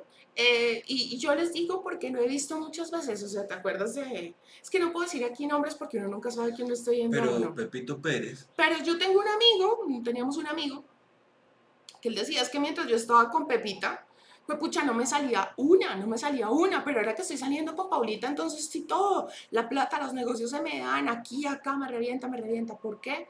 Porque esa otra niña mantenía con plata y con gente que manejaba mucha, mucha plata y se le abrió el panorama. Ha pasado también de gente que llega y se acuesta con alguien una sola vez y empiezan a pasarle como una serie de eventos desafortunados porque esa persona tal vez tiene como una sal encima. Pasa también, por ejemplo, a gente que le gusta estar en rituales, embrujadas y esas cosas, que se le pegan a otras personas las larvas demoníacas que pueda tener encima, esas energías, esas vainas. ¿Sí? Entonces, eh, a veces sucede también, y, y lo es porque lo he escuchado, digamos, mujeres que nunca han tenido una libido muy elevada y terminan saliendo con un tipo que de pronto es muy promiscuo, que es bastante caliente. Y ellas terminan experimentando eso mismo, como esa misma todas libido, como esa misma libido elevada, como estas mismas ganas de estar aquí y allá. Entonces, esto, todo este carretazo es simplemente para que ustedes em, este, tengan mucha más conciencia a la hora de elegir con quién se van a acostar, porque esto es muy, muy importante, no se acuesten con cualquiera, de verdad. Si ustedes ven que es una persona que, o sea, uno no puede saber a ciencia cierta quién es nadie, ¿no? Porque en estos días, por ejemplo, una imagen que compartí que me pareció genial, decían que, digamos, no la puedo decir textual, pero la idea es más o menos esta, que el corazón de una persona es como un pozo al que uno mira y uno ve solamente algo muy, muy oscuro por allá y, y solamente alcanzamos como a percibir las cosas que medio se se elevan a la superficie, pero son muy pocas, sí. Solo después de un tiempo de andar conviviendo con una persona es que uno medio puede saber quién es. Pero si, por ejemplo, así a grandes rasgos, ustedes ven que son personas que no tienen conflictos ni familiares ni, ni sociales, que económicamente tienen, pues no voy a decir que sean multimillonarios, pero que tienen su trabajo, que de pronto no son personas que tienen tendencia a las deudas, a, que, a las calamidades, a que los roben, a todo eso, pues métanse con esa persona y digamos que el mejor seguro para uno encontrar una persona sana es uno tener una vida sana, es convertirse, eh, convertirme yo en la persona que quiero en mi vida. Ese es el mejor, el mejor negocio que uno puede hacer, ¿no? Si una pregunta, ¿los hijos pueden pagar el karma de los padres? Un ejemplo, el papá fue un don Juan, ¿la hija podría pagar con que muchos hombres la lastimen? La verdad es que yo creo que sí. Yo tengo una experiencia por ese lado que como que por lo confirma por no decir nombres, yo tenía una amiga, Sutanita, y el papá de ella era una persona que manejaba las artes oscuras. El tipo podía manejar lo que era eso de mm, la tabla Ouija y todas esas cosas de invocaciones. Él, era un profesional y, mejor dicho, él, su trabajo lidiaba todos los días con demonios y con esas entidades oscuras. El caso es que el tipo eh, un día desarrolló una enfermedad que nunca había encontrado la ciencia, tanto así fue la contaminación que le produjo, como a toda esa maldad que el tipo se expuso, que le creó esa enfermedad y el tipo al final tuvo una enfermedad horrible y murió entubado gracias a eso y nunca se explicó qué le pasó ni, ni se supo saber a ciencia cierta que lo mató. El caso es que, bueno, después su hija siguió su vida normal con todos sus hermanos, eran tres hermanos, pero algo muy curioso fue que el tipo antes de irse les dijo que nunca se acercaron a la tabla Ouija ni a ninguna de las artes las cuales él practicó toda su vida. Y al pasar los años ellos empezaron a practicar ciertas artes que pues eh, no se sabe a ciencia cierta cómo lo harán ellos, sí, porque eso va en cada quien cómo lo haga, pero puedo decir que digamos la vida de ellos es dura, porque de alguna razón eh, mi amiga desarrolló una enfermedad que digamos es la artritis. No es común desarrollarla en personas jóvenes. Es normal verlo ya en personas, en adultos mayores que ya tienen la deficiencia de calcio, etc. Y ella desarrolló un poco de enfermedades que no se explicaba de dónde salieron y siempre estuvieron ocultos en ella. Entonces, de alguna manera, yo siempre he llegado a pensar que esos son los castigos que dejó el papá a través de su vida y al parecer su familia, sus hijos, su madre y su expareja la siguen pagando hoy en día. Entonces yo pienso que uno sí debe tener como mucho cuidado con lo que practica y con lo que uno dice y hace. Y como dice Xiomara, pues mantener una vida saludable yo creo que es la mejor receta para uno poder estar en un ambiente saludable por toda su vida. Y saben que yo creo mucho en una, de pronto no se los digo textualmente porque no soy tan buena con las, los textos así, Mm, igualitos de la Biblia, me quedo con la idea, pero es algo así que dice como, nunca he visto al hijo de un justo mendigando nada ni aguantando hambre. Un, video así, es algo así, como nunca en todo este tiempo que llevo, nunca he visto al hijo de un justo humillado o algo así, ¿no? Como mendigando nada o aguantando hambre. Yo pienso que sí, que, que por lo mismo que les decía antes de que uno mismo es su propio ancestro, ¿sí? Entonces es como un linaje que uno viene curando y viene sanando y es muy, muy posible que los hijos terminen pagando los errores de uno porque pues digamos que el universo sabe por dónde pegarle a uno duro y si uno le duele, pues si uno no quiere al hijo, porque casos se ven, hay padres que los hijos les vale huevo, ¿sí? El pero ese Sí, si a ese personaje pues no le interesa lo que pase con sus hijos, pues yo creo que no. Pero si sí le duele, sí. F por el hijo de Uribe. y entonces uno siendo hijo, el hijo pagando el karma, ¿qué podemos hacer? Mm, pues lo que uno mejor puede hacer es cortar, digamos, en la, en, en, la cristiandad. he visto una práctica que hacen y que me parece que es muy efectiva y es decir, yo corto toda maldición generacional que haya a partir de mí hacia mi ascendencia y hacia mi descendencia y la corto en este preciso momento para los que creemos en Jesús, en el nombre poderoso de nuestro Señor Jesucristo. Eh, cortar con esas maldiciones y tratar de ser lo mejor posible para que de ese modo uno esté como cortando con todas esas maldiciones. Si yo me doy cuenta de que estoy vibrando eh, bajo, que estoy, que estoy haciendo cosas que no son buenas para mí o para la gente que me rodea, para la sociedad, tratar de corregir todas las cosas lo más que se pueda, precisamente para no tener que volver a reencarnar. Y, y, tratar de ser lo mejor posible, alcanzar el nivel de conciencia más alto que uno pueda para que de ese modo ya se corte como eso, esa, como esa, esa maldición generacional y podamos sanar el árbol genealógico, ¿sí? Te amo, te amo, te amo, no te deseo, te amo, Xiomara, gracias. Yo tengo una duda. Estuve con un casi algo, duramos como dos meses, pero solo estuve con ella por una necesidad emocional y solo me utilizó para sanar sus heridas. Ahora bien, estuve recién con otra que intenté tener algo serio, pero luego me dice que tiene miedo de tener una relación y que no está lista. ¿Crees que el universo me quiere decir algo? Pues creo que que esas son personas que no son para ti. Simplemente déjalas ir. Si esa persona no quiere tener nada contigo, ¿qué puedes hacer? O sea, mm, nada en la vida es forzado. O sea, sí, tratar de. Seguro que cuando no estés buscando a esa persona, pues esa persona llegará. Uno no puede forzar nada ni seguir insistiendo ahí. Si una persona dice que no está lista, es porque no está lista. Y a lo mejor son solamente palabras y excusas, pero lo cierto es que no quiere. Entonces, ¿cómo obligamos a una persona si no quiere? ¿Mm? Eh, seguir trabajando en ti, invertirte todo lo que tú puedas, como lo hemos dicho hasta el cansancio, seguir embelleciendo mi jardín para no tener que perseguir mariposas, sino que las mariposas vengan, vengan solas a dicho jardín. Si sí, los ángeles nos pueden hablar en sueños y cómo conectar con ellos o con nuestro ser superior. Hay un video que tengo sobre eso, pero te lo voy a resumir aquí, ya que me preguntas muy, muy específicamente y qué pena ese ruido. Qué pena ese ruido. Bueno, eh, ya que me lo estás preguntando específicamente con el tema de los sueños, sí, y les digo que he experimentado varias veces respuestas de los ángeles así. Y es básicamente, hoy antes de dormir dices, ángeles, seres de luz, maestros, hoy me abro a la posibilidad de recibir guía con respecto a, y hay que ser muy específicos. Entonces, vamos a suponer que tú quieres saber si le crees a tu novio o no que vino con arrepentimiento. Supongamos. Entonces tú harías el planteamiento más o menos así. Ángeles, maestros, seres de luz, hoy me abra la posibilidad de recibir, de recibir guía por medio de mis sueños con respecto a la situación que tengo con Pepito y saber si puedo confiar en sus palabras y en su arrepentimiento o no. Por favor, denme señales por medio de mis sueños esta noche. Puede ser que al día siguiente tú te acuerdes de lo que soñaste, puede que no. Pero lo que sí te digo es que cuando tú empieces, esto sí queda guardado en el inconsciente. Y miren, me pasó hace muy poco. Yo estaba leyendo algo, no me acuerdo qué, cuando pum, de un momento a otro se me vino a la mente, acuérdese que usted soñó tal cosa anoche. Y yo, hola, sí. Y mi mamá como tiene una facilidad para eso de la interpretación de los sueños.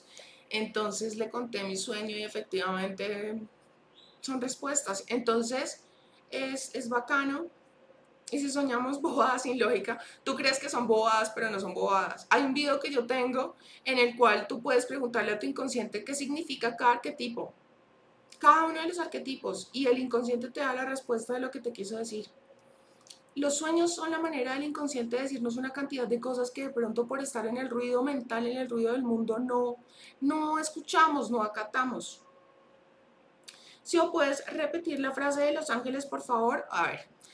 Ángeles, maestros, seres de luz, hoy me abro a la posibilidad de recibir guía con respecto a, y son muy específicos, en mis sueños de esta noche. ¿sí?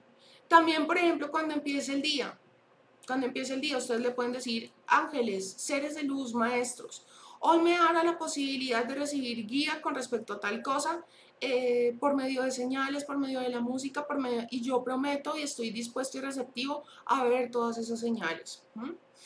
Muchas personas, por ejemplo, dicen que les funciona el hecho de decir, ángeles, seres de luz, maestros, denme guía por medio de esta escritura que voy a empezar a hacer a partir de este momento. Y arrancan a escribir cualquier cosa, lo que se les ocurra por 10 minutos. Y pues increíblemente ahí encuentran una respuesta. También puede ser por medio de oráculos. Yo tengo un video en mi canal acerca de esto. Eh, también puede ser por medio de, eh, bueno, señales, los sueños, eh, por escritura por oráculo. Mm, y también a veces sucede que en la Biblia uno encuentra muchos mensajes. Digamos, ustedes le dicen, ángeles, seres de luz, maestros, hoy me ahora la posibilidad de recibir guía por medio de este libro. Por favor, denme una guía acerca de mi situación.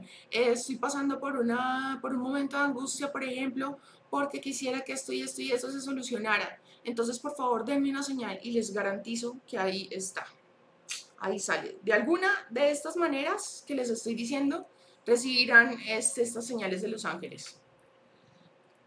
Sí, eso de la música es increíble.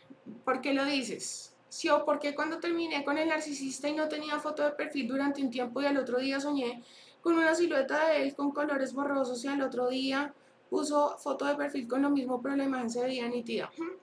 Tendrías que entrar a preguntarle a tu subconsciente por qué. Yo tengo un video en mi canal en donde les explico el ejercicio de, programación neurolingüística que hace que el inconsciente les diga exactamente el significado de ese sueño. El video se llama Cuando sueño con alguien es porque me extraña, algo así.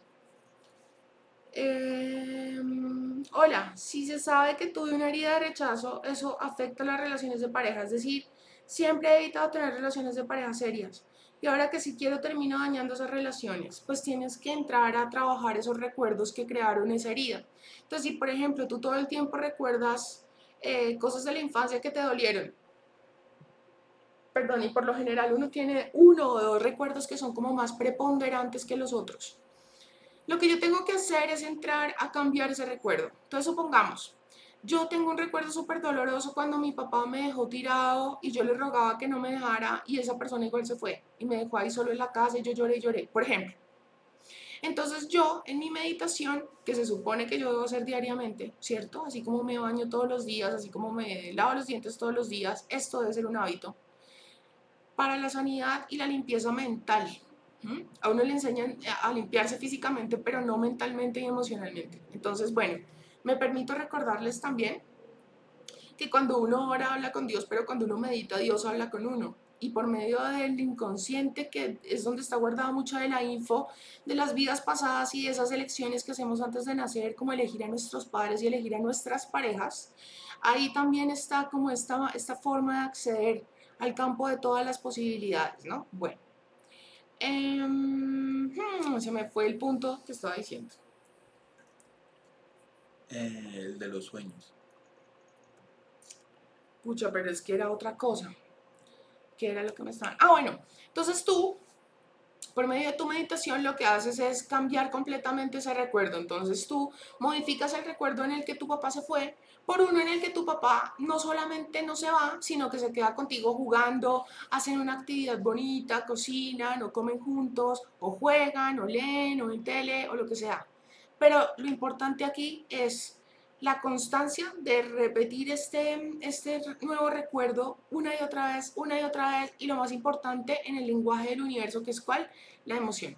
Si yo conecto con la emoción de bienestar, de cariño de ese ser, de ese querido, de amor, de, de, de conexión, de realmente valor de esa persona hacia mí, y cuanto más yo le meta energía a esto y más tiempo le dedique, Tú no tienes que hacer absolutamente nada más, solo modificar este recuerdo y en automático tú te vas a dar cuenta de cómo muchos aspectos de tu vida empiezan a funcionar de manera diferente.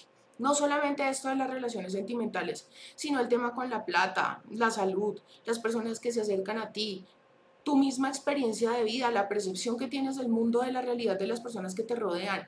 Todo empieza a cambiar y es solamente por esto. Eh... La meditación debe ser un hábito diario, exactamente. Sí, o cómo podemos aprender a utilizar la meditación, quisiera empezar en, a esa rutina. ¿Sabes algo? Mañana voy a publicar un video acerca de cómo meditar en un minuto. y voy a profundizar en una de las cosas de las que les hablé en la emisión pasada acerca de los principios de la abundancia de Deepak Chopra, ¿se acuerdan? Porque es importante irlo desmenuzando video tras video para que quede claro, claro, clarísimo y lo apliquemos ya como en automático. Lo tenemos ya tan codificado que en automático lo vamos así todo el tiempo aplicando y entonces mañana sale ese video acerca de cómo meditar en un minuto y cómo hacer eso en un minuto, porque es que hay gente que cree que tiene que dedicarle un resto. A veces lo podemos hacer en un solo minuto. No, incluso en Netflix hay un programa que se llama Cómo meditar y ahí lo explican así con pelos y señales y guiado por donde uno debe comenzar si uno es novato en el tema, que, que deben pensar y explicadísimo de verdad lo que de verdad es la meditación y, hasta qué punto va. ¿A qué te refieres con las frases de SEO? O sea, como hacerlas en Instagram eh, bonitas y esto, o que de pronto sea por medio de, por medio de Twitter, ¿sí? o qué tipo de música nos recomiendas que sea benéfica para el inconsciente, los cuencos tibetanos y las sinfonías de Beethoven. Toda esta música clásica es buenísima y música que haya sido hecha con buena intención, ¿no? O sea, es que no toda la música comercial es mala. Pero, digamos, miren, yo les, les, les voy a confesar una cosa. Ustedes saben que toda persona tiene como sus himnos, ¿no? O sea, ¿qué puede ser un himno? Esa canción que yo he escuchado toda mi vida y la sigo escuchando y no puede faltar en mis playlists, o sea, que siempre estará en una playlist porque yo siempre la escucho porque nunca me he llegado a cansar y porque de hecho sé que muchas personas que cuando muchas personas escucharán esa canción y se acordarán de mí porque es como un himno, ¿sí?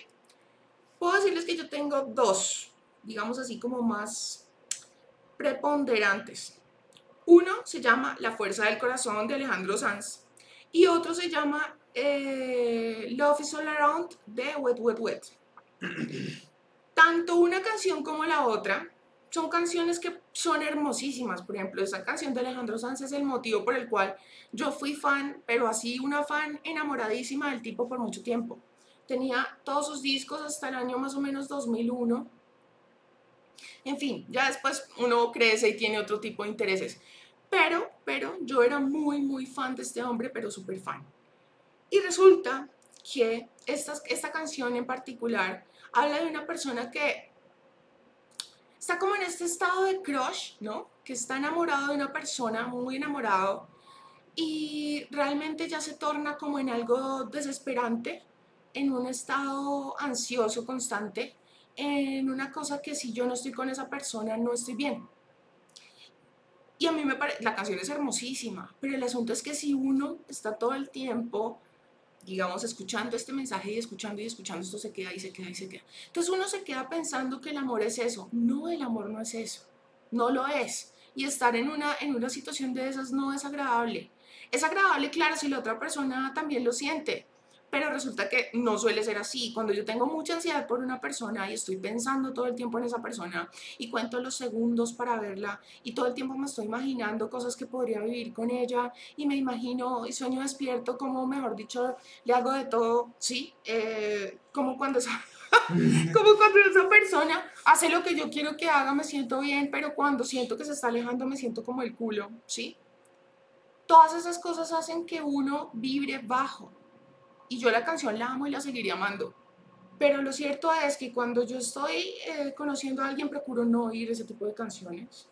Cuando yo estoy, por ejemplo, eh, aconsejando a una persona, siempre le digo, procure no oír ese tipo de canciones que alimenten más ese estado mental en el cual yo estoy todo el tiempo en, en necesidad, vibrando en carencia, queriendo que aparezca, desesperado, sin dormir, porque no tengo esa persona no es bueno, ¿sí? Concentrémonos en el mensaje de cada canción.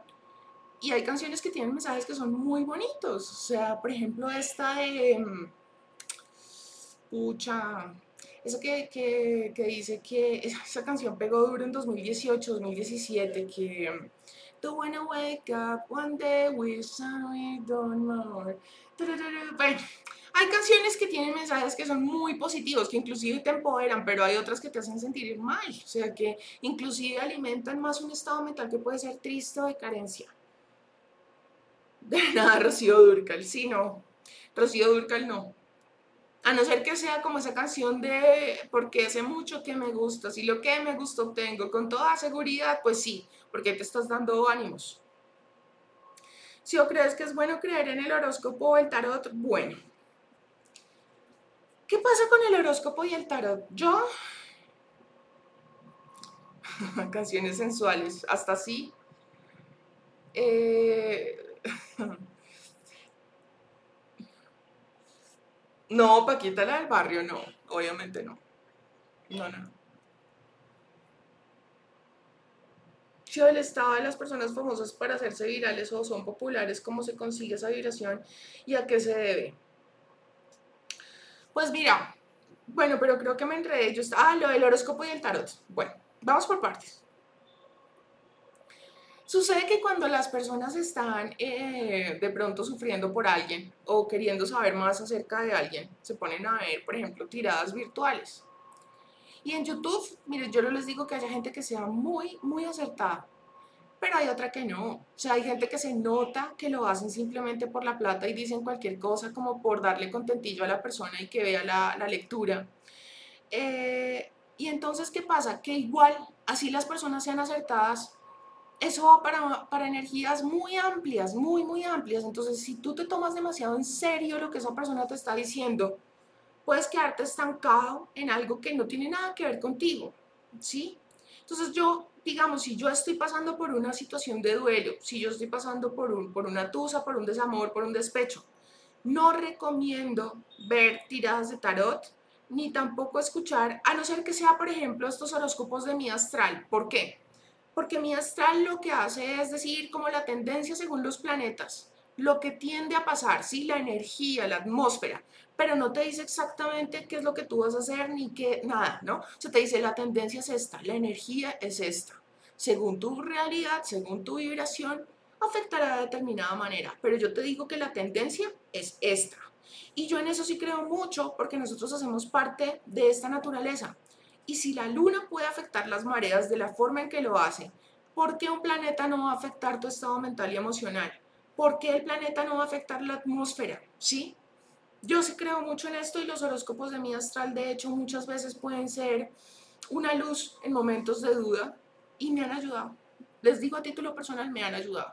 Pero ya digamos, tiradas de tarot que, que pronto pudieran confundirte o dejarte enganchado a ciertas cosas, no las recomiendo tanto porque uno puede quedar más loco de lo que está. O sea, incluso sucede a veces que uno ya tiene como un mood y entonces uno dice, no, yo voy a olvidar a esa persona y la voy a olvidar y ya, pues pucha, ya, hasta aquí fue, hasta aquí fue.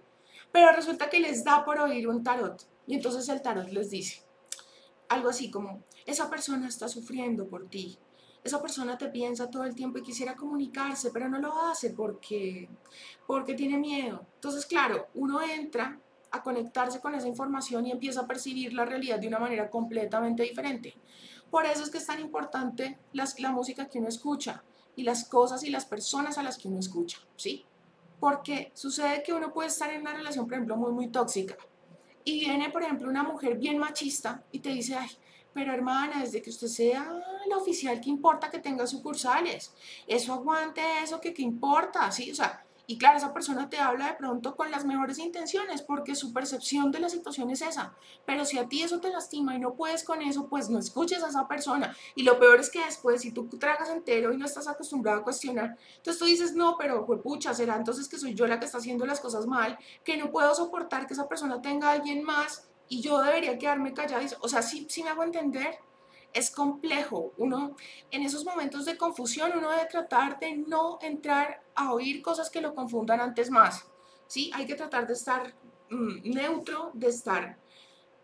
Como les mencionaba hace unos días, el viernes, cuando yo, por ejemplo, tengo ya una intención definida y la voy a plantar en el, en el campo de las, de las infinitas posibilidades yo tengo que tener una intención tan definida que no pueda venir alguien más a llegar y tin, hacer esto y, que la ponga a tambalear, porque por eso es que las cosas no se dan, no se dan. Por eso yo les ponía a ustedes el ejemplo la vez pasada de la gente que hace un ahorro sin ningún propósito específico, ¿no? Como por ver qué pasa. Pues a veces por ver qué pasa, pasa. O sea, si uno está haciendo un, un, un ahorro como por cualquier eventualidad, cualquier calamidad que se pueda presentar, tengan la plena seguridad de que esa calamidad se va a presentar, porque ustedes están poniendo una intención y aparte de eso están, están em, invirtiendo ahí como en un dinero que es energía también y que es una energía que viene del trabajo que yo he realizado. O sea, eso es una vaina compleja. Un ahorro tiene que hacerse intencionado.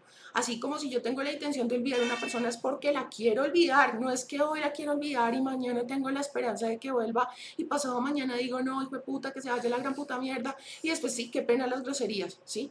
Pero uno es así, o sea, como que un día lo quiero, al otro día quiero que no vuelva, al otro día lo odio, después lo amo, después lo extraño, después maldito, y así. Entonces, no, uno dice, voy a sentarme y hacer un balance de esta persona, qué significa para mí, voy a darle un resignificado al asunto porque muchas veces uno sufre por eso, por el significado que le asignó a esa persona. Entonces uno lo que dice es, eh, le voy a cambiar el significado y voy a entender a partir de este momento, voy a olvidar a esta persona, voy a esperar a que vuelva o qué voy a hacer. Yo les digo, en todos los casos siempre es mejor soltar y decir, se acabó y sigo con mi vida. Porque si esa persona ha de volver, volverá. Haga o no haga uno, se consiga otro, no se lo consiga, todo es por correspondencia. Y yo les he dicho muchas veces, eh, está quien tiene que estar en tu vida, nadie falta, nadie sobra, la energía jamás se equivoca. ¿sí? Entonces no, no nos pongamos a alterarnos mucho por el tema. Hola, soy Dani. ¿Qué opinan de una relación a distancia? Siento que tenemos una conexión bonita y es genuino de ambos, pero ¿qué me recomiendan para no perder la paciencia y el interés? Pues mira, yo, una amiga muy cercana, se casó con un danés y ellos se conocieron por medio de videojuegos. Eh, pues ella como tenía buen dominio del inglés y él también pudieron comunicarse y digamos que tenían muchas afinidades y todo. Ellos han tenido lapsos en los cuales han estado separados por largo tiempo y sin embargo la relación ha continuado. Yo pienso que si una persona tiene que estar en tu vida, así no viva en tu misma ciudad o si tiene que estar, está. Así viva a miles de kilómetros de distancia. Eh, una persona cuando quiere ser bien contigo es bien, estés o no estés tú encima. Cuando no lo quiere ser, no lo es por más cerca que tú estés. Si esa persona la quiere embarrar, la embarra. Entonces lo mejor que uno puede hacer es meterle la mejor de las energías. Si ya se dio la conexión y ustedes están lejos, pues yo le metería la energía, yo me, me comporto de la manera que me gustaría que esa persona se comportara conmigo, siendo leal, metiéndole la energía, eh, sin suspicacias, sin, sin desconfianzas, ¿no? Creyendo en que esa persona mm, está haciendo las cosas bien. Ya si me da indicios y eso, pues ya, chao, ¿sí? Pero si no, no, no. Me parece que lo mejor que puedes hacer es meterle, o sea, tú me dices, ¿qué puedo hacer para que, para que no se pierda el interés ni perder la paciencia? Seguir metiéndole los mejores sentimientos. Apagar ese ruido mental de que, eso que viene a decirte la gente, ¿no? De que amor de lejos felices los cuatro no le cuentes a nadie, no le cuentes a nadie de tus, de tus videos ni de tus cosas con esa persona. A nadie. O sea, si acaso a tu mamá, que tú sabes que te quiere y se alegra por ti.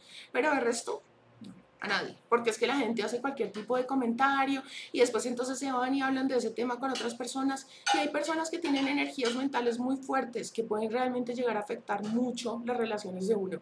Métele la energía, eh, confía en esa persona porque tú sabes que al final todo es mental. Entonces, si tú confías, le metes la energía y crees que todo va a salir bien, al final sale bien. Y obvio, pues que los dos tengan eh, en su mente el, poder estar juntos, ¿no? El mm, trazarse un plan de vida en el cual puedan estar más cerca, eh, sea que tú vayas o que él venga, no sé. Pero obviamente sí trabajar para que la relación pues pueda estar desarrollándose de una manera más cercana, ¿no? Haya más contacto físico. Yo me psicoanalizo bastante y me he dado cuenta que siempre me enamoré de chicas que aún están en el closet, porque es como que pasa algo y no pasa. Terminaba sufriendo. Hoy en día aumenté mi autoestima al 95%, pero llegué a la conclusión que hay un patrón a esto. ¿Cómo puedo saber en qué debo trabajar para que no me pase eso?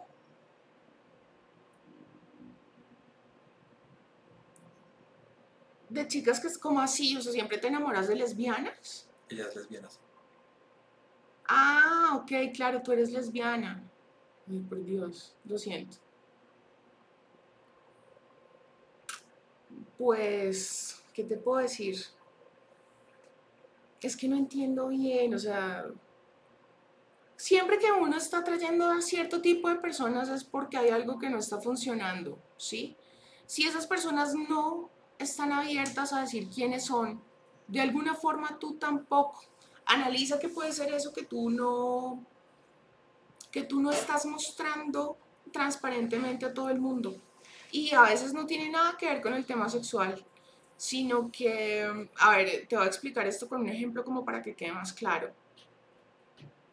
Hace un tiempo, por ejemplo, yo iré victimizándome porque decía esta persona, eh,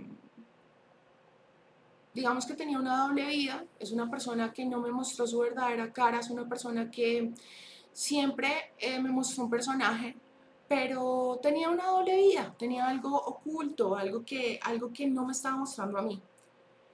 Y duré victimizándome por un buen tiempo, hasta que un día como que me cayó el 20, dirían los mexicanos, y me di cuenta de que yo también tenía una doble vida y que había algo muy, muy pesado en mi realidad que yo no había confesado tampoco. Entonces, como, ¿por qué yo le voy a exigir a esa persona que sea transparente conmigo cuando yo no lo estaba haciendo? A veces uno solamente ve lo que los demás hacen, pero no es. A veces uno está muy ciego y no se da cuenta de que uno también, pero dése cuenta, por Dios, que esta persona solamente es un espejo desde de, usted mismo. O sea, es como, Sí, claro, esa persona tenía una doble vida, tenía, tenía, tenía una realidad que oculta, pero ¿qué hay de la tuya? Tal vez tú no la ves tan heavy porque no te lastima a ti, pero si esa persona la conociera. Entonces, entremos a analizar porque no siempre es un tema sexual el que uno está escondiendo, sino otra cosa.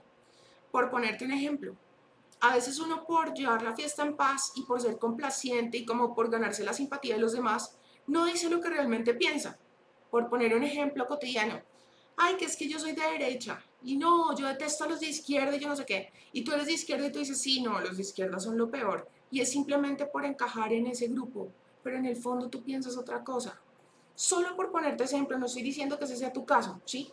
Pero muchas veces eso de no querer mostrar lo que uno verdaderamente piensa se ve reflejado en la pareja. Entonces viene una pareja que tampoco expresa emociones, que si algo le molesta no lo dice y de pronto es más bien pasivo-agresivo y tiendes como a desquitarse, pero no lo habla de manera sana para que la otra persona pueda corregir y darse cuenta de su error. Sí, es que la transparencia tiene que ser coherente en todas las esferas de la vida para que así mismo como que se manifieste en la realidad. Si es posible cambiar a las personas que tienen miedo al compromiso, pues mira, una persona solamente cambia porque quiere cambiar, él o ella, no porque aparezca alguien. O sea, eso de creer que yo puedo llegar y cambiarle la vida a alguien no es cierto. Esa persona quiere, tiene que querer, perdón, esa persona tiene que querer y nacer de sí misma esa, esa, esa, ese deseo de querer mejorar o de querer modificar algo en su comportamiento.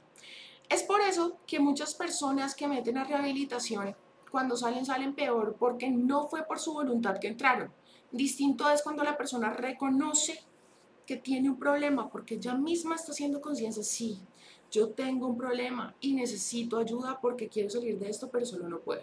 Solo cuando esa persona se da cuenta de que su conducta realmente representa un problema para él o ella, es que cambia, de lo contrario no. Tú le puedes decir que estás sufriendo, patalear, llorar, rasgarte las vestiduras y no. Eh, bueno, quedan dos minutos para que para la hora y media. Incluso, incluso creo que para la hora y 45. Para la hora y 51. No, porque empezamos 7 y 15. Espera, sí, hora y 51. Entonces, ah, ¿y lo dice? Sí. Ah, ah, ok, sí. Dos horas, mis cielas.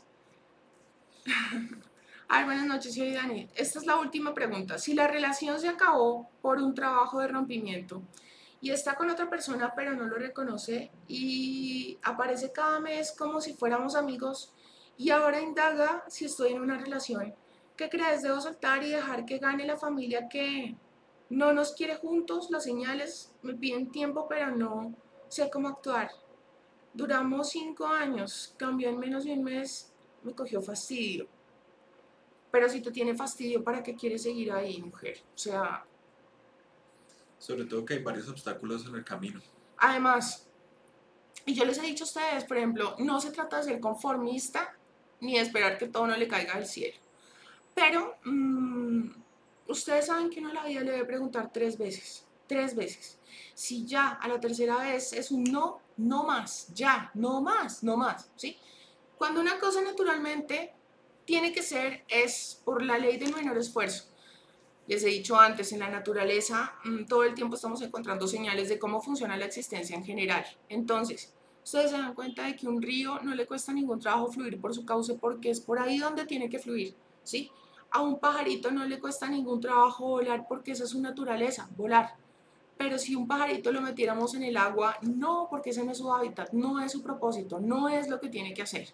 Entonces, cuando una cosa tiene que ser y es su naturaleza que sea, se da se da sin ningún esfuerzo, sin forzarlo, sin tener que rasgarme las vestiduras, sin luchar y tener que aguantarme una cantidad de sufrimiento, no. Si tú eres consciente que ya llevas sufriendo mucho por esta persona, si las circunstancias los alejaron y la persona para colmo de males te tiene fastidio, estar con una persona que le tiene fastidio no tiene que ser muy doloroso, muy doloroso, no lo hagas. Por amor a ti misma no lo hagas. Bueno, ahora sí, Ultimix, Ultimix. Xiaomi, cada vez que quiero olvidar a alguien, incluso de tus videos de técnica, se aparece nuevamente. Cuando hice el ayuno, cuando vi tu video del domingo, me hago consciente y lo dejo atrás y pum, aparece. Quizás no diciéndome nada romántico, pero hablándome con pretextos de cosas que dejó en mi departamento. ¿Crees que tenga algún trasfondo? Yo lo que creo es que esa persona apenas siente que está perdiendo el poder sobre ti, aparece a ver si todavía lo tiene. Porque nadie quiere ser responsable de su propia infelicidad y sentir este sentimiento de culpa de haber perdido a alguien es algo que a algunas personas les genera como angustia, como miedo, ¿sí? No quieren sentir que, o sea, quiero sentir que puedo experimentar, pero que no he perdido a esta persona que me quiere de verdad, que yo sé que me quiere y que puedo volver, ¿sí? No le sigas dando ese contentillo más.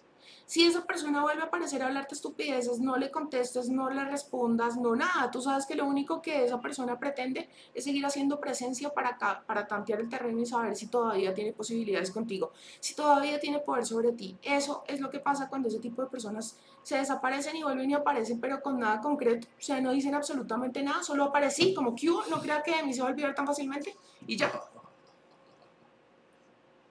es un constante aprendizaje con ustedes, les agradezco mucho, les mando un fuerte abrazo. Nosotros a ti. Eh, bueno, sí, una pregunta, última, ahora sí. Si uno sabe que pagó un karma con una persona que te hizo sufrir de muchas maneras, ¿esa persona también le llegará el karma? No sé si me hago entender. ¿Sería como un ciclo continuo de karma? pues mira, si esa persona eh, es consciente de que te hizo mal y cuando estaba haciendo las cosas que hacía, estaba siendo muy consciente de que te iba a lastimar o de que podía hacerlo. Claro, en algún momento le llegará la cosecha de su siembra. Sin duda alguna, tal vez no hoy, tal vez no mañana, pero de que le llega, le llega. Claro que sí. Bueno, bueno, muchísimas gracias por habernos acompañado. Fue una noche maravillosa. Gracias por haber estado aquí. Mm, espero que les haya gustado el tema. Les recomendamos muchísimo ver Midnight Gospel. Es un programa que le ayuda a no trascender una cantidad de cosas, a darse cuenta a elevar la conciencia. Es un programa muy bonito y muy bien hecho. Y sobre todo que uno le enseña cosas que uno no tendría ni la menor idea de que pasan en este planeta. Entonces, dejándoles la recomendación, chicos, para que si quieren encontrar el contenido de los programas pasados, lo pueden encontrar en Hermanos Villanueva en YouTube, todo pegado, Hermanos Villanueva, y en Spotify también. Y no siendo más, muchísimas gracias por estar aquí. Ah, bueno, otra recomendación que siempre, bueno, la última vez les hice, para los que son cristianos, para los que creen, les gustan las charlas y, de pronto em, sienten agrado por las cosas de la Biblia, ¿no? Y creen en Jesucristo y esas cosas. Em, les recomiendo muchos canales que pueden darles muchísima paz y una guía en los momentos de tribulación, en los momentos de agobio, esos momentos en los que uno de pronto tiene angustia, cree que no va a poder salir de alguna situación, que en las noches no duerme, que está muy preocupado, muy estresado, muy agobiado. Entonces uno de los canales es Soraya, como la cantante, Soraya Villanueva, y el otro es Jesús Pan de Vida. En esos dos canales en YouTube van a encontrar charlas eh, muy, muy relacionadas con Dios, para los que les interese, para los que les guste el tema. Eh, ¿No están actualizados? ¿Cuáles faltan? Falta el del viernes y el de hoy. El del lunes pasado ya está subido, se subió el día de hoy. Es que como hicimos el cambio de la continuidad entre varios videos, pues Es me- difícil estar al día, pero pues ahí los van, a ir- los van a mañana ir mismo encontrando. tendrán el, el último del viernes y este lo tendrán, yo creo que el viernes o el jueves, yo creería. El programa se llama Midnight Gospel, como se llama el capítulo de hoy.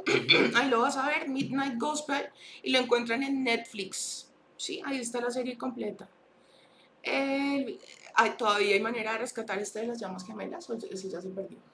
¿Te acuerdas que esa fue la primera transmisión que hicimos? Ella está subida entonces. Sí, sí fue la primera, está. Es Todas el primero. están, es el todas primer, están. la primera transmisión debe estar en YouTube. Solo faltan el del viernes pasado y este.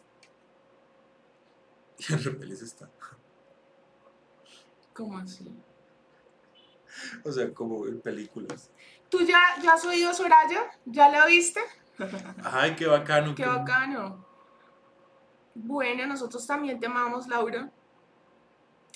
Em, Bueno, haciendo más.